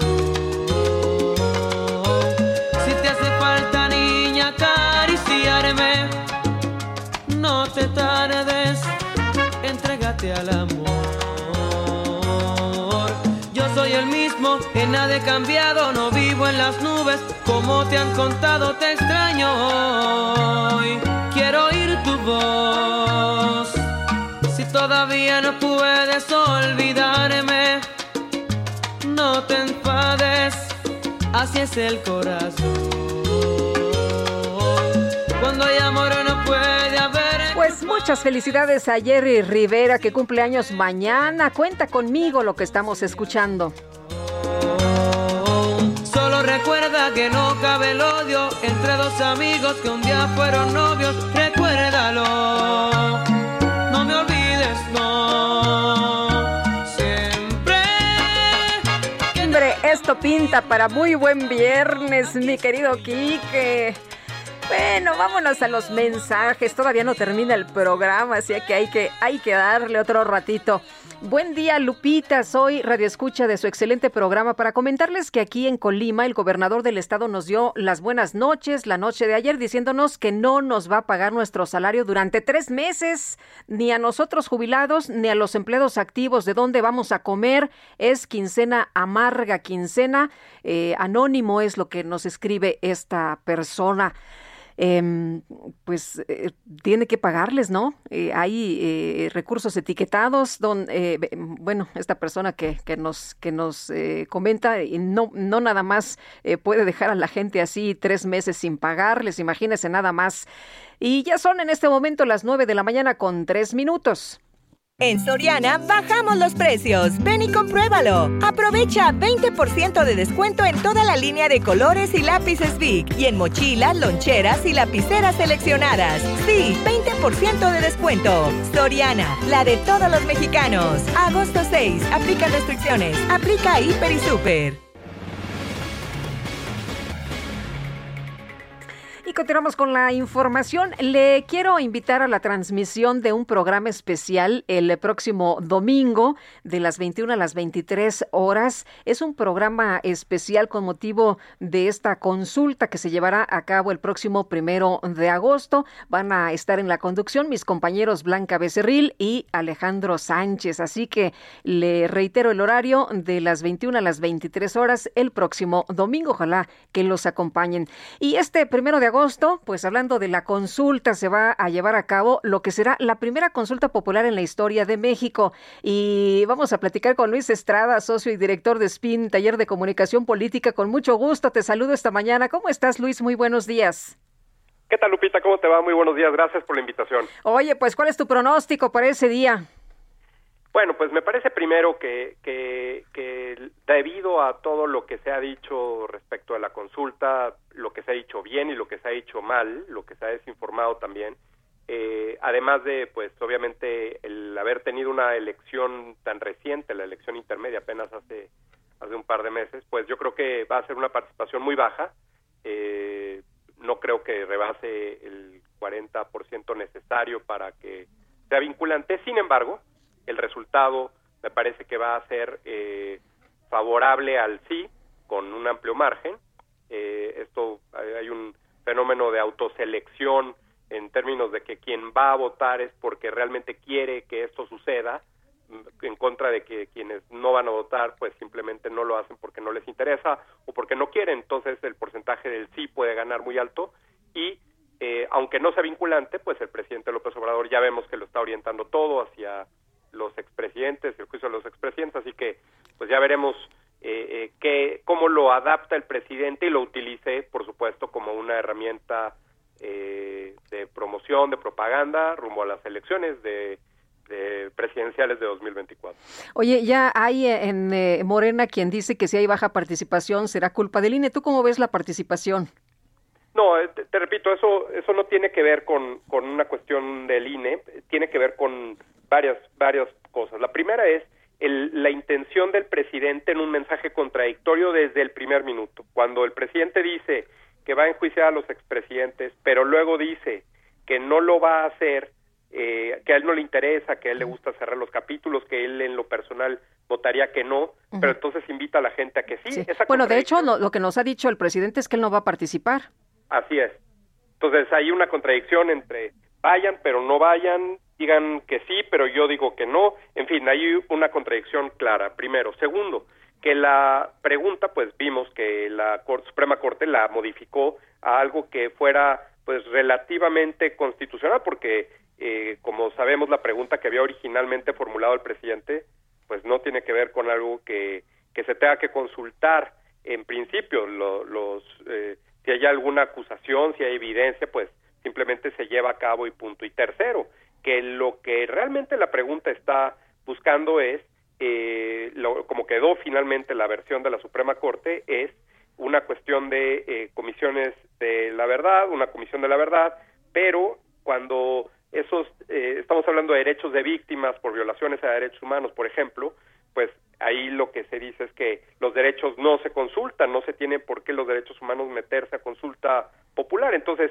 todas esas contradicciones, una sumada a la otra, me parece primero confuso y eso genera una baja participación y segundo, como te decía, contradictorio. Entonces, cuando tienes confusión y contradicción sobre algo relativamente complejo, pero también obvio y eh, innecesario de consultar, pues ahí me parece que pierde la atención de la gente que pues claramente eh, tiene otros intereses en, en, su vida cotidiana. Aunque quieran culpar al INE. Sí, bueno, esa, esa parte la sabemos. La, la estrategia del presidente desde de todo lo que va de este año ha sido descalificar al Instituto Nacional Electoral, lo eh, armó eh, durante la campaña previa a la elección intermedia y cuando se necesitaba aprobar un presupuesto para que el INE tuviera las herramientas y, los medios para organizar esta consulta popular, pues ni siquiera le dio el presupuesto para ello. Entonces, pues el INE con lo que tiene está haciendo su mejor esfuerzo y creo que de hecho el, trabajo del INE no solo es eh, eh, contrario a lo que dice el presidente Morena y el gobierno, sino pues eh, mucho mejor de lo que han podido eh, esperarse, ¿no? Eh, Luis, tú hablabas en tus pronósticos que pues se obedece al pueblo bueno y sabio y se crean eh, una comisión o comisiones de la verdad. Esto ya lo anunció el presidente de Morena, de hecho, lo, lo, decía él ayer y señalaba que gane el sí o gane el no, se van a crear comisiones de la verdad. Sí, fíjate que, que fue interesante que puse un, un tuit en la mañana y horas después Morena pues la verdad es que lo confirmó eh, el partido del gobierno, el partido del presidente López Obrador.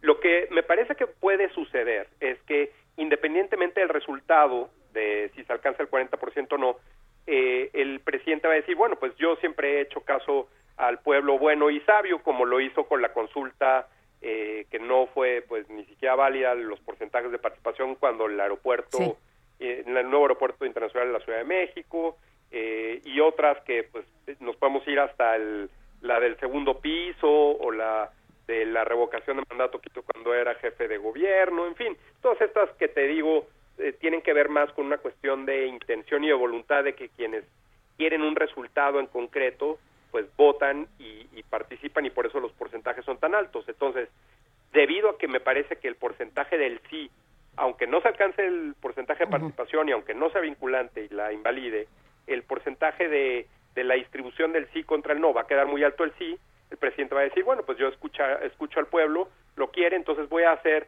a mí me parece que lo más probable es que el presidente haga una comisión para cada uno de los expresidentes, porque así le, le conviene eh, organizar las denuncias. es lo mismo hablar de lo que critica de Calderón que de lo que critica de Fox, que de lo que critica de Peña, y eso pues le permite al presidente mantener esta eh, pues diferenciación, contraste, ataques a los enemigos reales e imaginarios del pasado y que eso le sirva también para promover y, y, diferenciarse rumbo al 2024. Es la misma estrategia que utilizó el gobierno para las elecciones intermedias del 2021, pero ahora enfocadas a los expresidentes porque piensa que eso es lo que los va les va a permitir obtener una ventaja en las elecciones del 2024. Eh, eh, es decir, Luis, esto les va a servir mucho porque la consulta eh, les va a servir de distractor, les va a ayudar a recuperar la Ciudad de México, les va a ayudar para la recuperación de mandato, les va a ayudar para el 2024.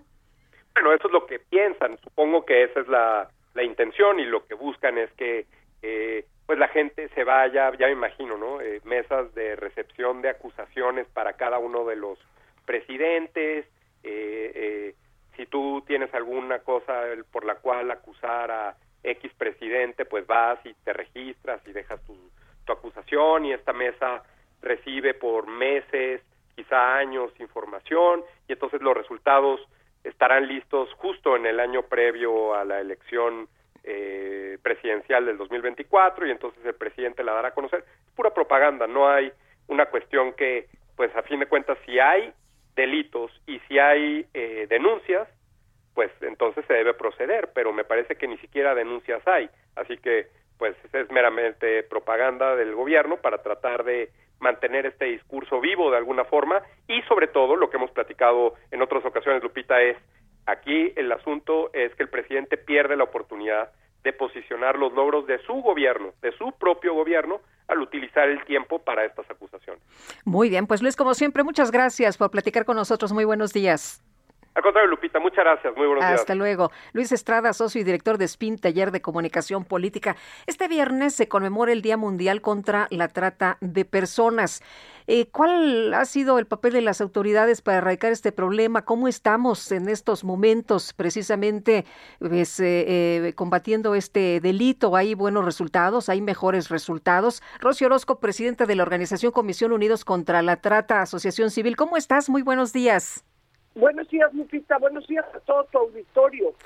Oye, estamos pues en un día crucial porque con la pandemia, mi querida eh, Lupita, pues crece la gente vulnerable. Eh, según la organización Walk Free, antes de la pandemia teníamos 57% más de la mitad que podían caer en las redes. Pues ahora con mayor razón este día hacer un esfuerzo. No hoy llevamos 10 días y queremos hacerlo todo el año.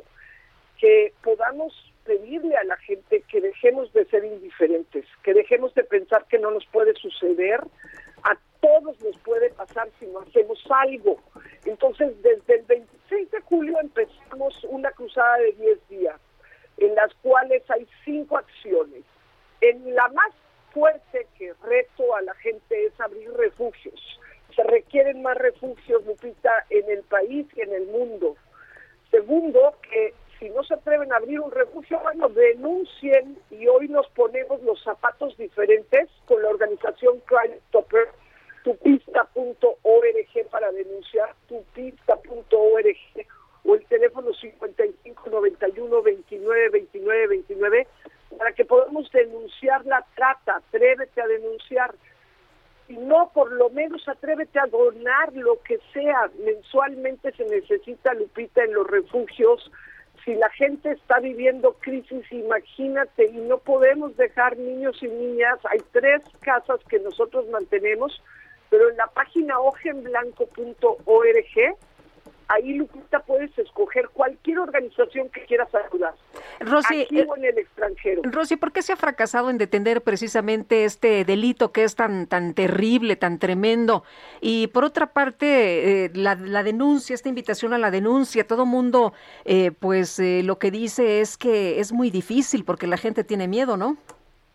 Sí, así por eso ponemos un número a donde pueden hablar anónimamente que las denuncias van a llegar a las autoridades que sí están haciendo algo, con ACE, Víctor Hugo Enríquez, vamos a ver una mesa hoy de justamente de los policías con la Guardia Civil Española, con él y con Crime Stopper, con Alejo Campos, son gente que de veras podemos denunciar y confiar y además nos toca a la sociedad civil acompañar esas denuncias para que no solamente lleguen a buen término, sino también protejamos a la gente que denuncia, que no vayan a tener miedo. Tenemos que hacerlo. Mira, Lupita, esto que estamos haciendo de 10 días empezó porque Carla Jacinto, una de las chicas que fue rescatada, bueno, ella escapó, ella fue rescatada por un cliente que nunca la, nunca la tocó, pagaba por convencerla de que escapara. Año y medio convenciéndola porque le quitaron a su bebé no podía escaparse. Y este cliente, que fue un hombre que ya murió, eh, José Víctor Calvario Becerra, un poblano, la ayudó a escapar. Pero mira, ella cuando llegó tan enojada al refugio, golpeaba las paredes y cuando ya tuvo 18 años y un periodista le pregunta, ¿por qué estabas tan enojada cuando llegaste? Fue por el padrón que te golpeaba diario, fue por los clientes que te violaron 30, 40 tipos diario, fue por los policías que en lugar de... No, decía ella, lo peor para mí fue la gente que me dio en una esquina en Puebla a los 12, 13, 14, 15 y no hacía nada. La indiferencia, ¿no? La indiferencia. El Papa Francisco habla de la globalización de la indiferencia. No, qué padres foros se hacen en el Vaticano. Yo he estado allá 20 veces en foros, me ha tocado estar en foros importantísimos y lo que más me impresiona del Papa es el llamado tan fuerte que hace a la gente para dejar la indiferencia. Por eso en estos 10 días, ¿qué podemos hacer hoy? Por ejemplo, ponernos zapatos diferentes, Lupita, y subir esa foto que implica que nos ponemos en los zapatos de las víctimas y que entendemos que ellas ni siquiera tienen la libertad para ponerse los zapatos que quieren. Pero subimos la foto con el número de denuncia 5591 29 29 29 o tupista.org. Oye, Rosy, una pregunta y me parece que es importante que nuestros amigos del auditorio la, la escuchen. ¿Cómo alertar para evitar ser víctima de trata? Mira, vamos a, ahí en la página ojenblanco.org pueden bajar las campañas de prevención, las dos de la ONU, que es Corazón Azul y aquí estoy, o la campaña de A21, puedes verme. Así pueden prevenir en su casa a sus hijos e hijas de cómo actúan las mafias, porque no solo es trata sexual, Lupita. Estamos hablando de las chicas que traen de pueblos de Oaxaca, de Chiapas, de muchos lugares vulnerables, y las señoras las tienen literalmente como esclavas en casa. Las encierran, les pagan nada, que las explotan, o los jornaleros agrícolas que trabajan jornadas sin, sin pagarles lo justo, sin la protección de los pesticidas y fertilizantes, o la gente que está en pesca en una condición de explotación por empresas internacionales que les compran el precio de explotación o los mineros, los que hacen los tabiques, las maquiladoras, en fin, la explotación de seres humanos no solo es la sexual. Claro. Y es muy importante que denunciemos. Muy bien. Pues Rocío Orozco, te agradezco como siempre que platiques con nosotros. Muy buenos días. Muchas gracias, Lupita, y por favor, hojaenblanco.org, ahí hay mucha información. Gracias. Por favor, donemos. Gracias. Hasta luego, Rocío Orozco, presidente de la organización Comisión Unidos contra la Trata AC. Son las 9 de la mañana ya con 19 minutos.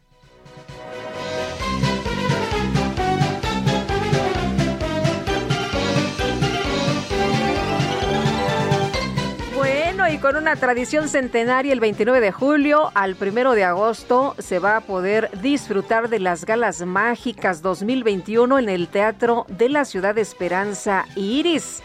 Vamos a platicar con Filifú Payaso. ¿Cómo estás, Filifú? Muy buenos días tal, mi Lupita? Muy bien, ¿y tú cómo estás? Bien, oye, muy contenta porque, pues, eh, las galas mágicas eh, siempre llaman mucho la atención, atraen a mucha gente, pero platícanos cómo va a estar ahora ahí en el, además en un recinto maravilloso, en el Esperanza Iris, en un, eh, pues, contexto de, de pandemia, ¿cómo le hacemos?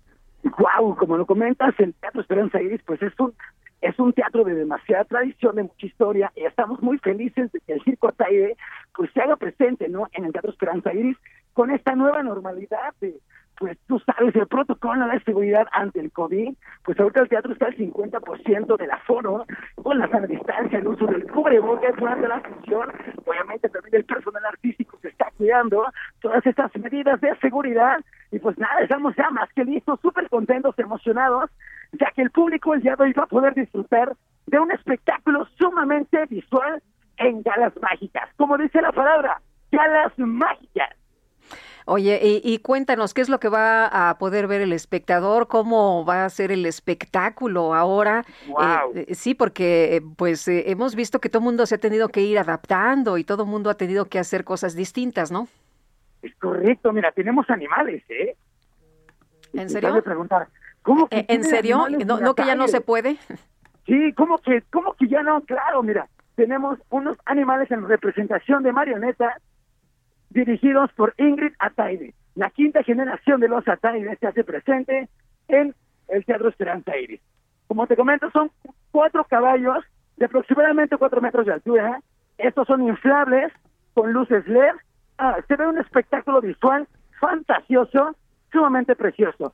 También está Alexis Ataide, de la quinta generación. Él es el malabarista, digamos, revelación de la familia. Con tan solo 16 años, realiza unos malabares increíbles. También contamos con la participación de una chica llamada Tayana, es fuerza capilar. ¿Ustedes qué se imaginan por fuerza capilar? A ver, cuéntanos de esta, eh, eh, cabello, esta ¿no? persona que tiene el, el cabello, que, Claro, ¿qué, qué va a hacer con el cabello? ¿Qué va a mover? ¿Qué va a jalar? Así es, ella se tensa desde su cabello a 5 metros de altura y comienza a hacer juegos malabares, acrobacias con otra persona y ella tiene la capacidad de aguantar a otra persona desde sus pies tensada de su cabello. Es algo que casi no está visto en México, ya que es una artista que la trajimos viniendo de Europa, de los mejores eh, festivales internacionales por allá. Entonces es un espectáculo sumamente nuevo. Dicen por ahí, el circo no muere, el circo se reinventa. Y el circo está ahí es el claro ejemplo de que está más reinventado que nunca para las nuevas generaciones, ¿eh? que hoy en día eh, las redes sociales, el TikTok en este caso, pues también mi show, Silly Fu, les traerá un concepto de TikTok junto con la tecnología de la mano y pues wow, wow. O sea, muy moderno, muy moderno todo. Así es, así es. Oye, la- las eh, funciones empiezan, eh, este, bueno, eh, han empezado ya hasta el primero de agosto. ¿Y a qué hora, a qué hora puede ir la gente? Es correcto, Lupita. El día de ayer tuvimos gran éxito con nuestro debut. Hoy, ya viernes, tenemos única función a las 7 de la noche. Celebrando nuestro 133 aniversario, Lupita, hoy tendremos una revelación de placa para que todos asistan. E Igualmente, el día de mañana tenemos una función a la 1 de la tarde, otra a las 7 de la noche, y claro que sí, el día domingo familiar a la 1 de la tarde y a las 6 de la tarde, para que no se queden sin ver el espectáculo. Los boletos ya están a la venta en ticketmaster.com, en las taquillas del teatro. ¿Desde cuánto? Desde 150 pesos, para que bien. nadie se quede sin asistir. Pues muchas felicidades, muchas felicidades por Gracias. este aniversario, 133 años de historia, Filifu. Que les vaya es. muy bien, mucho éxito. Muchísimas gracias. Síganos en las redes sociales para próximas fechas, Lupita. Y un abrazo. Muchísimas gracias por la invitación. Hasta esperamos, luego. ¿eh? Gracias, muy Hasta buenos luego. días. Tenemos que hacer una pausa, pero regresamos rapidito. Son las 9 ya con 24 minutos. Le quiero recordar que nuestro número de WhatsApp es el 5520 1096 47.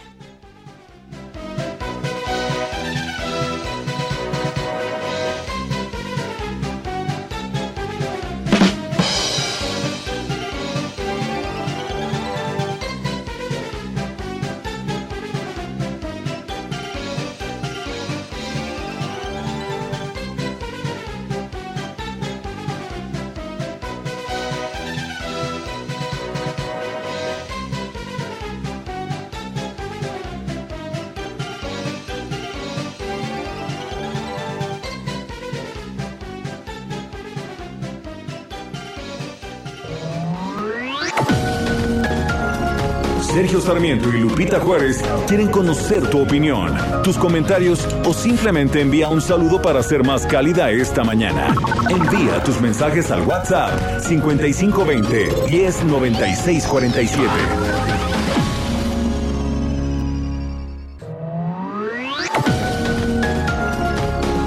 Continuamos con Sergio Sarmiento y Lupita Juárez por El Heraldo Radio. Amigos del Heraldo Radio, con Citibanamex y Bancanet Empresarial, estás a un paso de hacer crecer tu empresa, porque puedes realizar operaciones en cualquier lugar y en cualquier momento desde el portal. Conoce tu saldo o descarga tu estado de cuenta desde donde estés. Conoce más sobre Bancanet Empresarial y aprovecha todos los beneficios y herramientas que diseñamos para resolver tus necesidades y las de tu empresa. Citibanamex, cada paso cuenta. Continuamos con Sergio Sarmiento y Lupita Juárez. Hoy, Silly cumple 140 años celebrando sueños. Compra tu colchón Silly y participa para llevarte uno de los increíbles regalos que tenemos para celebrar juntos nuestro 140 aniversario. Consulta bases en silly.com.mx. Tu descanso merece un Silly.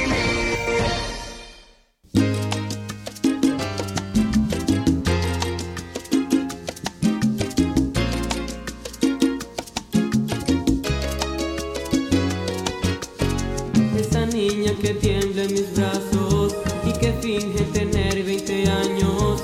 Esa niña que pide ternura, ansiedad, libertad y locura. Esa niña que viene pegando bofetadas de vida en encanto.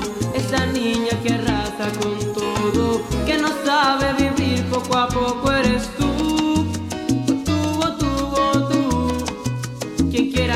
Ay, cómo se nota que ya no hay fiestas. Cualquier canción la aprovechamos para movernos, ¿verdad? Para bailar, para echar una bailadita, aunque sea así, a sana distancia, mi querido Quique. Bueno, estamos festejando a Jerry Rivera, nació en 1973, mañana es su cumple, esto se llama Esa Niña. Y bueno, pues la cantaba Luismi, ¿no? Pero Jerry Rivera dice que es gran admirador de Luismi y cuando escuchó pues sus canciones las hizo así, las adaptó y pues las podemos disfrutar en su versión de salsa.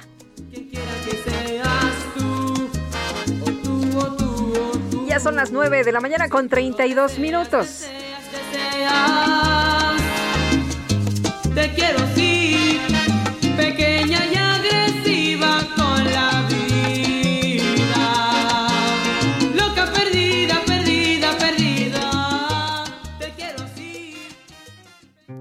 En Soriana bajamos los precios. Ven y compruébalo. Aprovecha 4x3 en todas las botanas abritas, cacahuates Maffer, karate y cacán. Sí, botanas al 4x3. Soriana, la de todos los mexicanos. Agosto 2. Aplican restricciones. Aplica en Hiper y Super.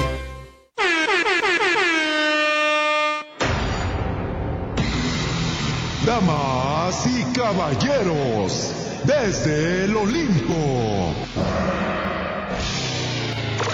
La micro deportiva. Uno, dos, tres, cuatro.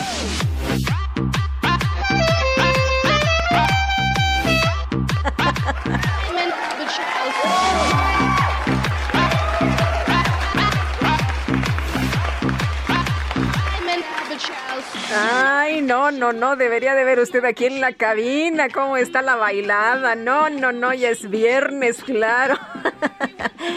Ay, qué movidos andan aquí nuestros compañeros. Mi querido Julio Romero, ¿cómo estás? Buenos días. ¿Cómo te va, Lupita? Buenos días, amigos del auditorio. Qué placer saludarles. Eh, pues vamos a armar un slam ya total en acá en la micro deportiva. Pues total unos colgados del estribo, otros subiéndole el volumen al estéreo. En fin, así es el viernes, así es el viernes, o así son los viernes en la micro deportiva. Pues vámonos con la información desde el Olimpo. Desde el Olimpo continúa la actividad, eh, pues allá en Japón. La mexicana Alejandra Valencia Alejandra Valencia se fue sin medalla individual luego de perder en flecha de desempate ante la estadounidense Mackenzie Brown. Valencia tuvo la oportunidad de finiquitar en el tercer set, pero solamente logró igualar el marcador y pues eh, su flecha, su flecha cayó en zona no deseada. Bueno, en esta flecha de desempate que definió el match, ambas, ambas tiraron el 10, pero la estadounidense quedó un poco más cerca del centro y ahí se definió este enfrentamiento. Fue un duelo de, de la verdad de nervio puro y solamente la distancia y los centímetros, muy pocos centímetros del centro para Mackenzie Brown eh, y dentro del 10 pues eh, la, la, flecha Alejandra Valencia quedó un poquito más lejos y ahí se, se fincó la eliminación. Por su parte la selección de béisbol arrancó con el pie izquierdo acá su participación después de caer una, una carrera por cero ante la República Dominicana. Fue un muy buen juego, pero México careció de bateo oportuno y Dominicana solamente con una carrera arrancó con triunfo la novena tricolor, pues justamente careció de este bateo oportuno y el día de hoy a las 10 de la noche enfrentará al anfitrión y gran favorito Japón. Japón es el gran favorito en este evento del béisbol. Por su parte, Dafne Navarro terminó en el octavo lugar de la gran final del trampolín en la gimnasia. Es un resultado realmente histórico. Se convirtió ella en la primera competidora de nuestro país en clasificar a esta clase de eventos y bueno, pues se metió a la ducha por las medallas, pero terminó en el octavo sitio. Por su parte, Carlos Ortiz. Carlos Ortiz se ubicó en el primer lugar de la segunda ronda después de siete hoyos. El evento fue suspendido debido al clima, pero ahí está peleando en la cima Carlos Ortiz. El otro mexicano, Abraham Anser, se encuentra en el lugar 21 en este torneo de golf que estará terminando el domingo. Son cuatro rondas, pero después de esta, de esta segunda y después de siete hoyos, pues ahí está el mexicano Carlos Ortiz en la cima, está tirando menos 10 golpes por encima del par. En otras cosas, de manera también dramática, la selección mexicana de fútbol avanzó a la gran final de la Copa Oro de la CONCACAF. El duelo que se disputó el día de ayer en la ciudad de Houston, 2 por 1 venció a su similar de Canadá. Orbelín Pineda abrió los cartones y Héctor Herrera al 99 en tiempo de compensación le dio el triunfo al conjunto tricolor. El equipo, pues la verdad es que salió con el ánimo por los suelos después de enterarse de la muerte de Cicinho a los 50 años de edad. ¿Quién era Cicinho? Pues era papá de Jonathan y de Giovanni Dos Santos. Descansa en paz. Cicinho, el técnico de la selección, Gerardo Martino, habló al respecto.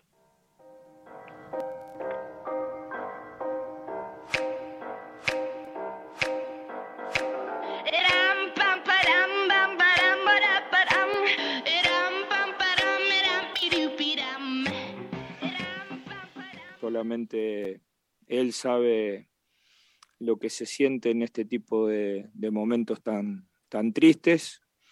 Después de una comunicación con su madre, él mm, decidió quedarse, jugar, porque según sus propias palabras y las palabras de su mamá era lo que hubiese deseado su, pap su papá. Así que no, no era el ánimo ideal absolutamente de nadie.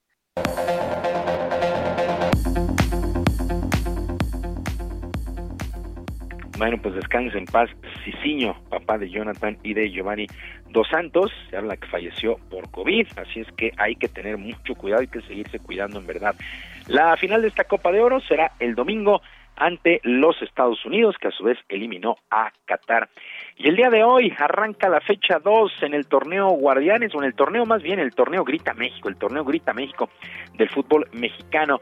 El día de hoy mi equipo de Mazatlán estará enfrentando a los Tuzos del Pachuca y la Franja del Puebla se estará midiendo a las Chivas Rayadas del Guadalajara. Para el día de mañana, los Esmeraldas de León visitarán a los Cholos de Tijuana, los Rayos de Necaxa eh, visitarán a las Águilas del América en el Estadio Azteca, los Rayados del Monterrey reciben a los Pumas de la Universidad y los Rojinegros del Atlas ante el equipo de Juárez. Para el domingo, solamente dos duelos en el Nemesio 10, los Diablos Rojos del Toluca estarán enfrentando a los Tigres de la U de Nuevo León y el Santos Laguna se medirá a la máquina celeste de Cruz Azul.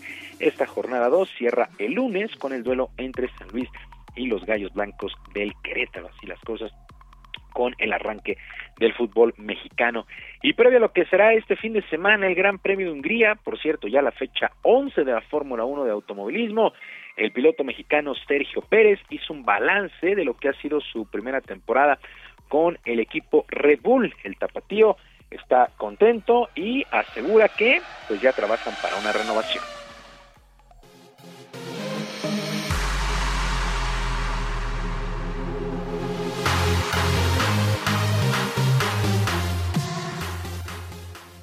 toda la vida he tenido presión y en todos los equipos, ¿no? Y, creo que a estas alturas de mi carrera la mayor presión llega por mí mismo, ¿no? Eh, ya estoy en, un nivel donde no necesito que me digan si lo he hecho bien o mal. Yo solo sé eh, dónde estoy parado y, cómo estoy satisfecho con mi trabajo. Entonces, eh, mi mayor presión soy yo mismo.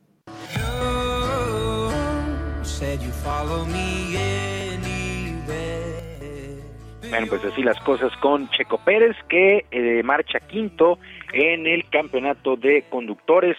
Ya eh, llegamos a la fecha 11 este fin de semana allá en Hungría. Lupita, amigos del auditorio, la información deportiva este viernes. Les recuerdo nuestras vías de comunicación en Twitter. Estoy en arroba jromerohb, en arroba jromerohb, además de nuestro canal de YouTube, Barrio Deportivo, Barrio Deportivo en YouTube, todos los días a las 5 de la tarde la mejor información y mucha, mucha diversión solamente en el barrio deportivo en YouTube. Yo te mando un abrazo a la distancia y les deseo que tengan un extraordinario fin de semana. Muchas gracias, mi querido Julio. Muy buenos días. Bonito día para todos. Hasta luego.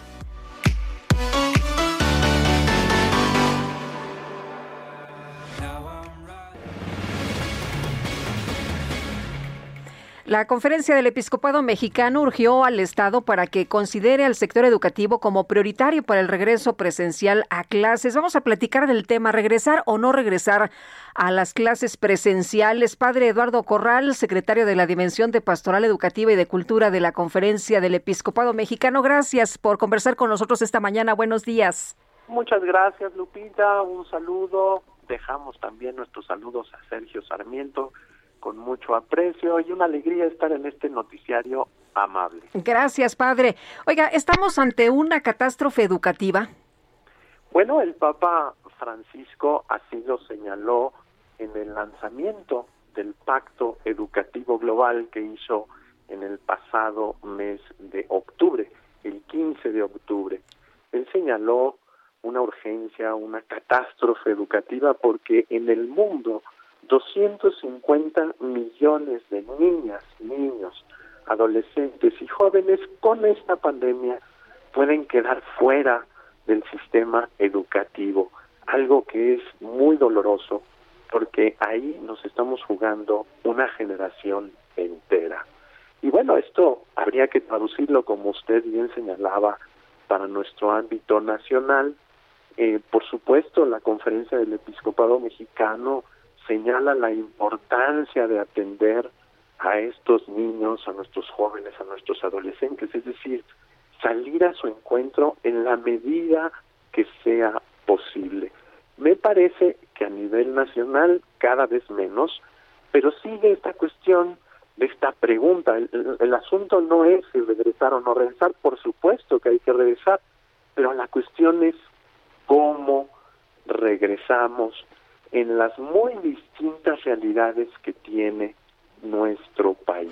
Eh, padre, hay comunidades muy alejadas, hay escuelas que no tienen ni agua, eh, la situación es muy difícil y hay escuelas que afortunadamente en las ciudades grandes están muy bien equipadas. ¿Cómo, ¿Cómo le hacemos? ¿Cómo hacemos para que efectivamente si los niños regresan pues regresen de manera adecuada, ¿no? Ustedes proponían un, un eh, programa, garantizar un programa para el regreso a clases. ¿Cómo, cómo sería este programa? En primer lugar, eh, los obispos en este documento hacen siete propuestas y la primera es formular un programa estratégico general para el regreso presencial a la comunidad educativa que parta de un diagnóstico serio, calificado y amplio, pero subrayando que tiene que recoger las realidades y las voces de la educación pública y privada, con especial atención, dicen los obispos, a las dolorosas situaciones de inequidad a las cuales usted se refería. Por supuesto, sabemos que hay comunidades que gozan, por ejemplo, de infraestructura tecnológica, instrumental, y por supuesto están renovando sus pedagogías para poder responder a los contenidos necesarios para este momento. Sin embargo, hay muchas comunidades que no tienen ni tecnología, ni instrumentos, ni tampoco estos nuevos contenidos que necesitamos para abordar este momento.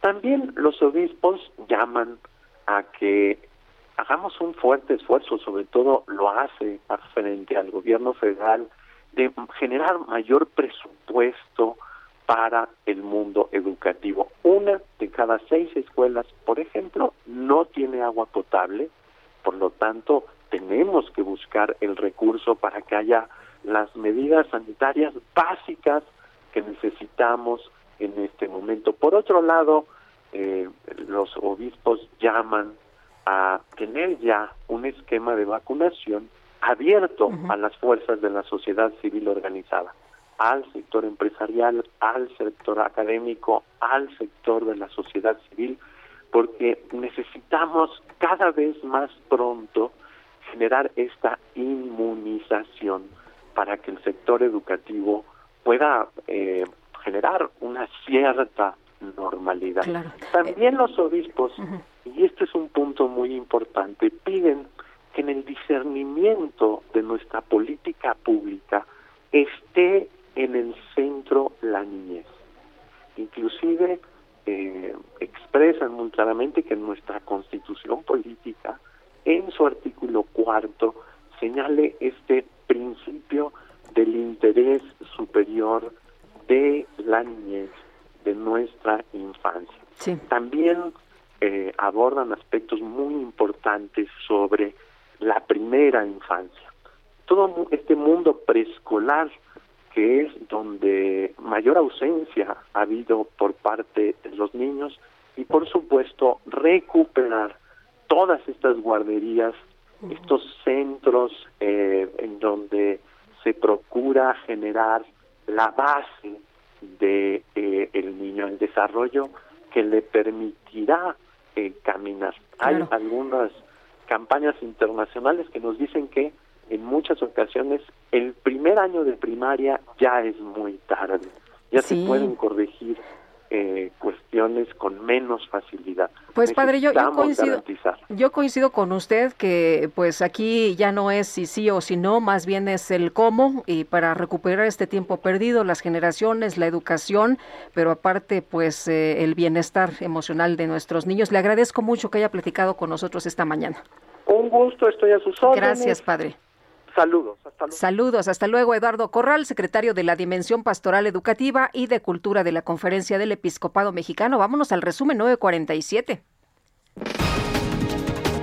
En su conferencia de prensa de esta mañana, el presidente López Obrador informó que de enero a junio del 2021 la incidencia de homicidios dolosos en el país disminuyó 3.5% respecto al mismo periodo del 2020.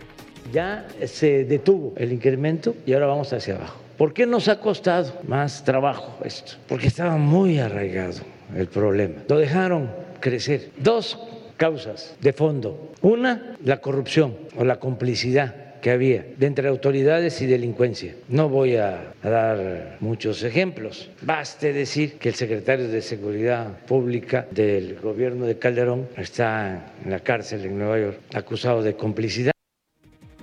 Bueno, y por otro lado, el primer mandatario aseguró que en Badiraguato, Sinaloa, hay más de 13 mil beneficiarios de los programas de bienestar, lo que va a servir para combatir las causas de la violencia. El gobierno federal de los Estados Unidos pidió a las autoridades estatales incentivar la vacunación contra el COVID-19 ofreciendo 100 dólares a todas las personas que acudan a los centros de inmunización. El primer ministro de Japón, Yoshihide Suga, amplió a cuatro áreas más el estado de emergencia por COVID-19 que incluye a Tokio, luego de que se registraron dos jornadas consecutivas con más de 3.000 contagios nuevos.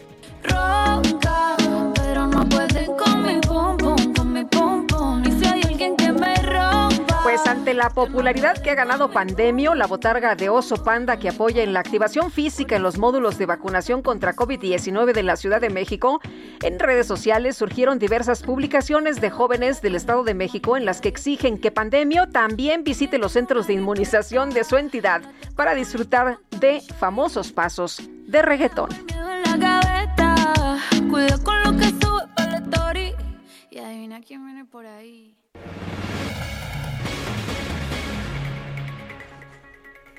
9 de la mañana ya con 49 minutos. Bueno, en su libro 1994, Perder y Fingir, de editorial HarperCollins, Brenda Legorreta recorre una década de turbulencia política y tengo aquí esta mañana 1994, Perder y Fingir y también en la línea telefónica a la autora Brenda Legorreta. ¿Cómo estás, Brenda? Qué gusto saludarte y qué gusto leerte.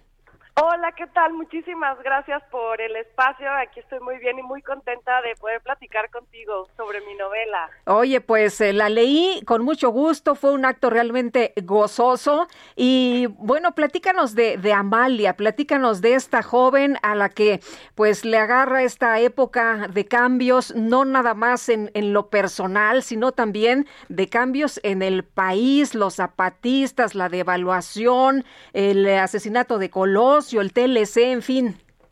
Así es, yo quería narrar una historia sobre adolescentes y todo me llevaba al año 1994. Todo eso que dices eh, eh, son como hechos históricos que nos marcaron a los adolescentes que crecimos en esa época. Yo también crecí en el 94, fui adolescente y para mí era un contexto eh, que se adecuaba perfecto al, al al, al viaje que vive la protagonista, un viaje hacia el interior de ella misma en cuanto a un fin de una ilusión. Al igual que como pasa en el país, que eh, algo pongo en la novela y se cae el teatro de Salinas de Gortari y en la vida de Amalia algo se cae un teatro mucho más grande. Entonces era el contexto ideal. Eh, pienso que incluso el levantamiento zapatista sembró una semilla en todos los jóvenes de esa época de, cuestionamiento y de disrupción y de y de querer romper con lo, con lo establecido y alzar la mano. Por otro lado está también, eh, pienso que en los 90 seguimos, ¿no? Pero la influencia cultural de Estados Unidos era muy fuerte para los jóvenes y en el 94 fue el suicidio de Kurt Cobain, que es otro personaje importante. Muy importante, de hecho así empieza, ¿no?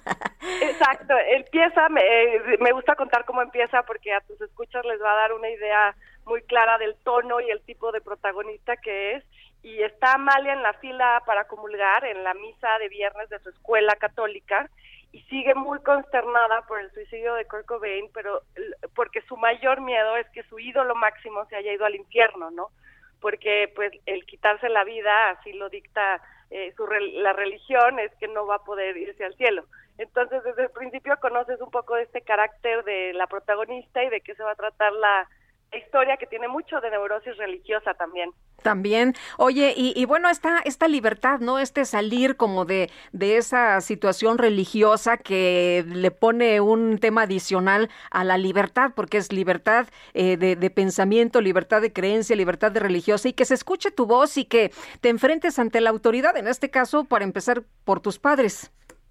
Sí, eh, eh, la adolescencia es un periodo de, de bifurcación en donde estamos de ida y vuelta hacia la, la infancia, quiénes éramos en la infancia y en qué persona o qué identidad nos vamos a convertir hacia la adultez. Y parte de ese paso en esta novela es romper con los padres. Hay una, eh, un distanciamiento con ellos de mirarlos ya no solo como papá y mamá, sino con personas con un pasado y una historia que los ha marcado y que los ha hecho que son personas independientes a, la protagonista como hija y en ese descubrimiento de los padres eh, y esa ruptura, sobre todo en este caso de una ruptura con, con la madre, es parte del proceso del despertar que vive Amalia. Muy bien, pues Brenda Legorreta, muchas gracias por eh, presentarnos tu libro y la verdad es que lo disfruté mucho, muy ágil, muy entretenido, eh, la verdad con muchas cosas que, que aprender, te lo agradezco. Yo te agradezco a ti tu lectura y el espacio también. Ojalá se animen más a leerlo. Gracias, Brenda Legorreta. Ya son las nueve de la mañana con 54 minutos. Nueve con 54 minutos y vámonos con Mónica Soto y Casa. Letra H con Sergio Sarmiento y Lupita Juárez. Hola, Mónica. Hola, Lupita. Muy buenos días. Feliz viernes de lectura. Y les voy a recomendar hoy una novela breve, pero es muy, muy intensa. Es uno de mis libros eróticos favoritos, aunque no está clasificado como libro erótico, y es La muerte en Venecia de Thomas Mann. Este es un libro que habla sobre un escritor de, los, de 50 años que es muy aclamado y muy reconocido, pero de repente se va a Venecia huyendo de todo y para encontrar otra vez la inspiración y lo que encuentra es a Tazio, que es un adolescente de 14 años, que le roba la paz, el oficio y también hasta la cordura. Pues bueno, Mónica, muchas Heraldo Media Group presentó Sergio Sarmiento y Lupita Juárez. Botox Cosmetic, out of botulinum toxin A, FDA approved for over 20 years. So, talk to your specialist to see if Botox Cosmetic is right for you. For full prescribing information, including boxed warning, visit BotoxCosmetic.com or call 877-351-0300. Remember to ask for Botox Cosmetic by name. To see for yourself and learn more, visit BotoxCosmetic.com. That's BotoxCosmetic.com.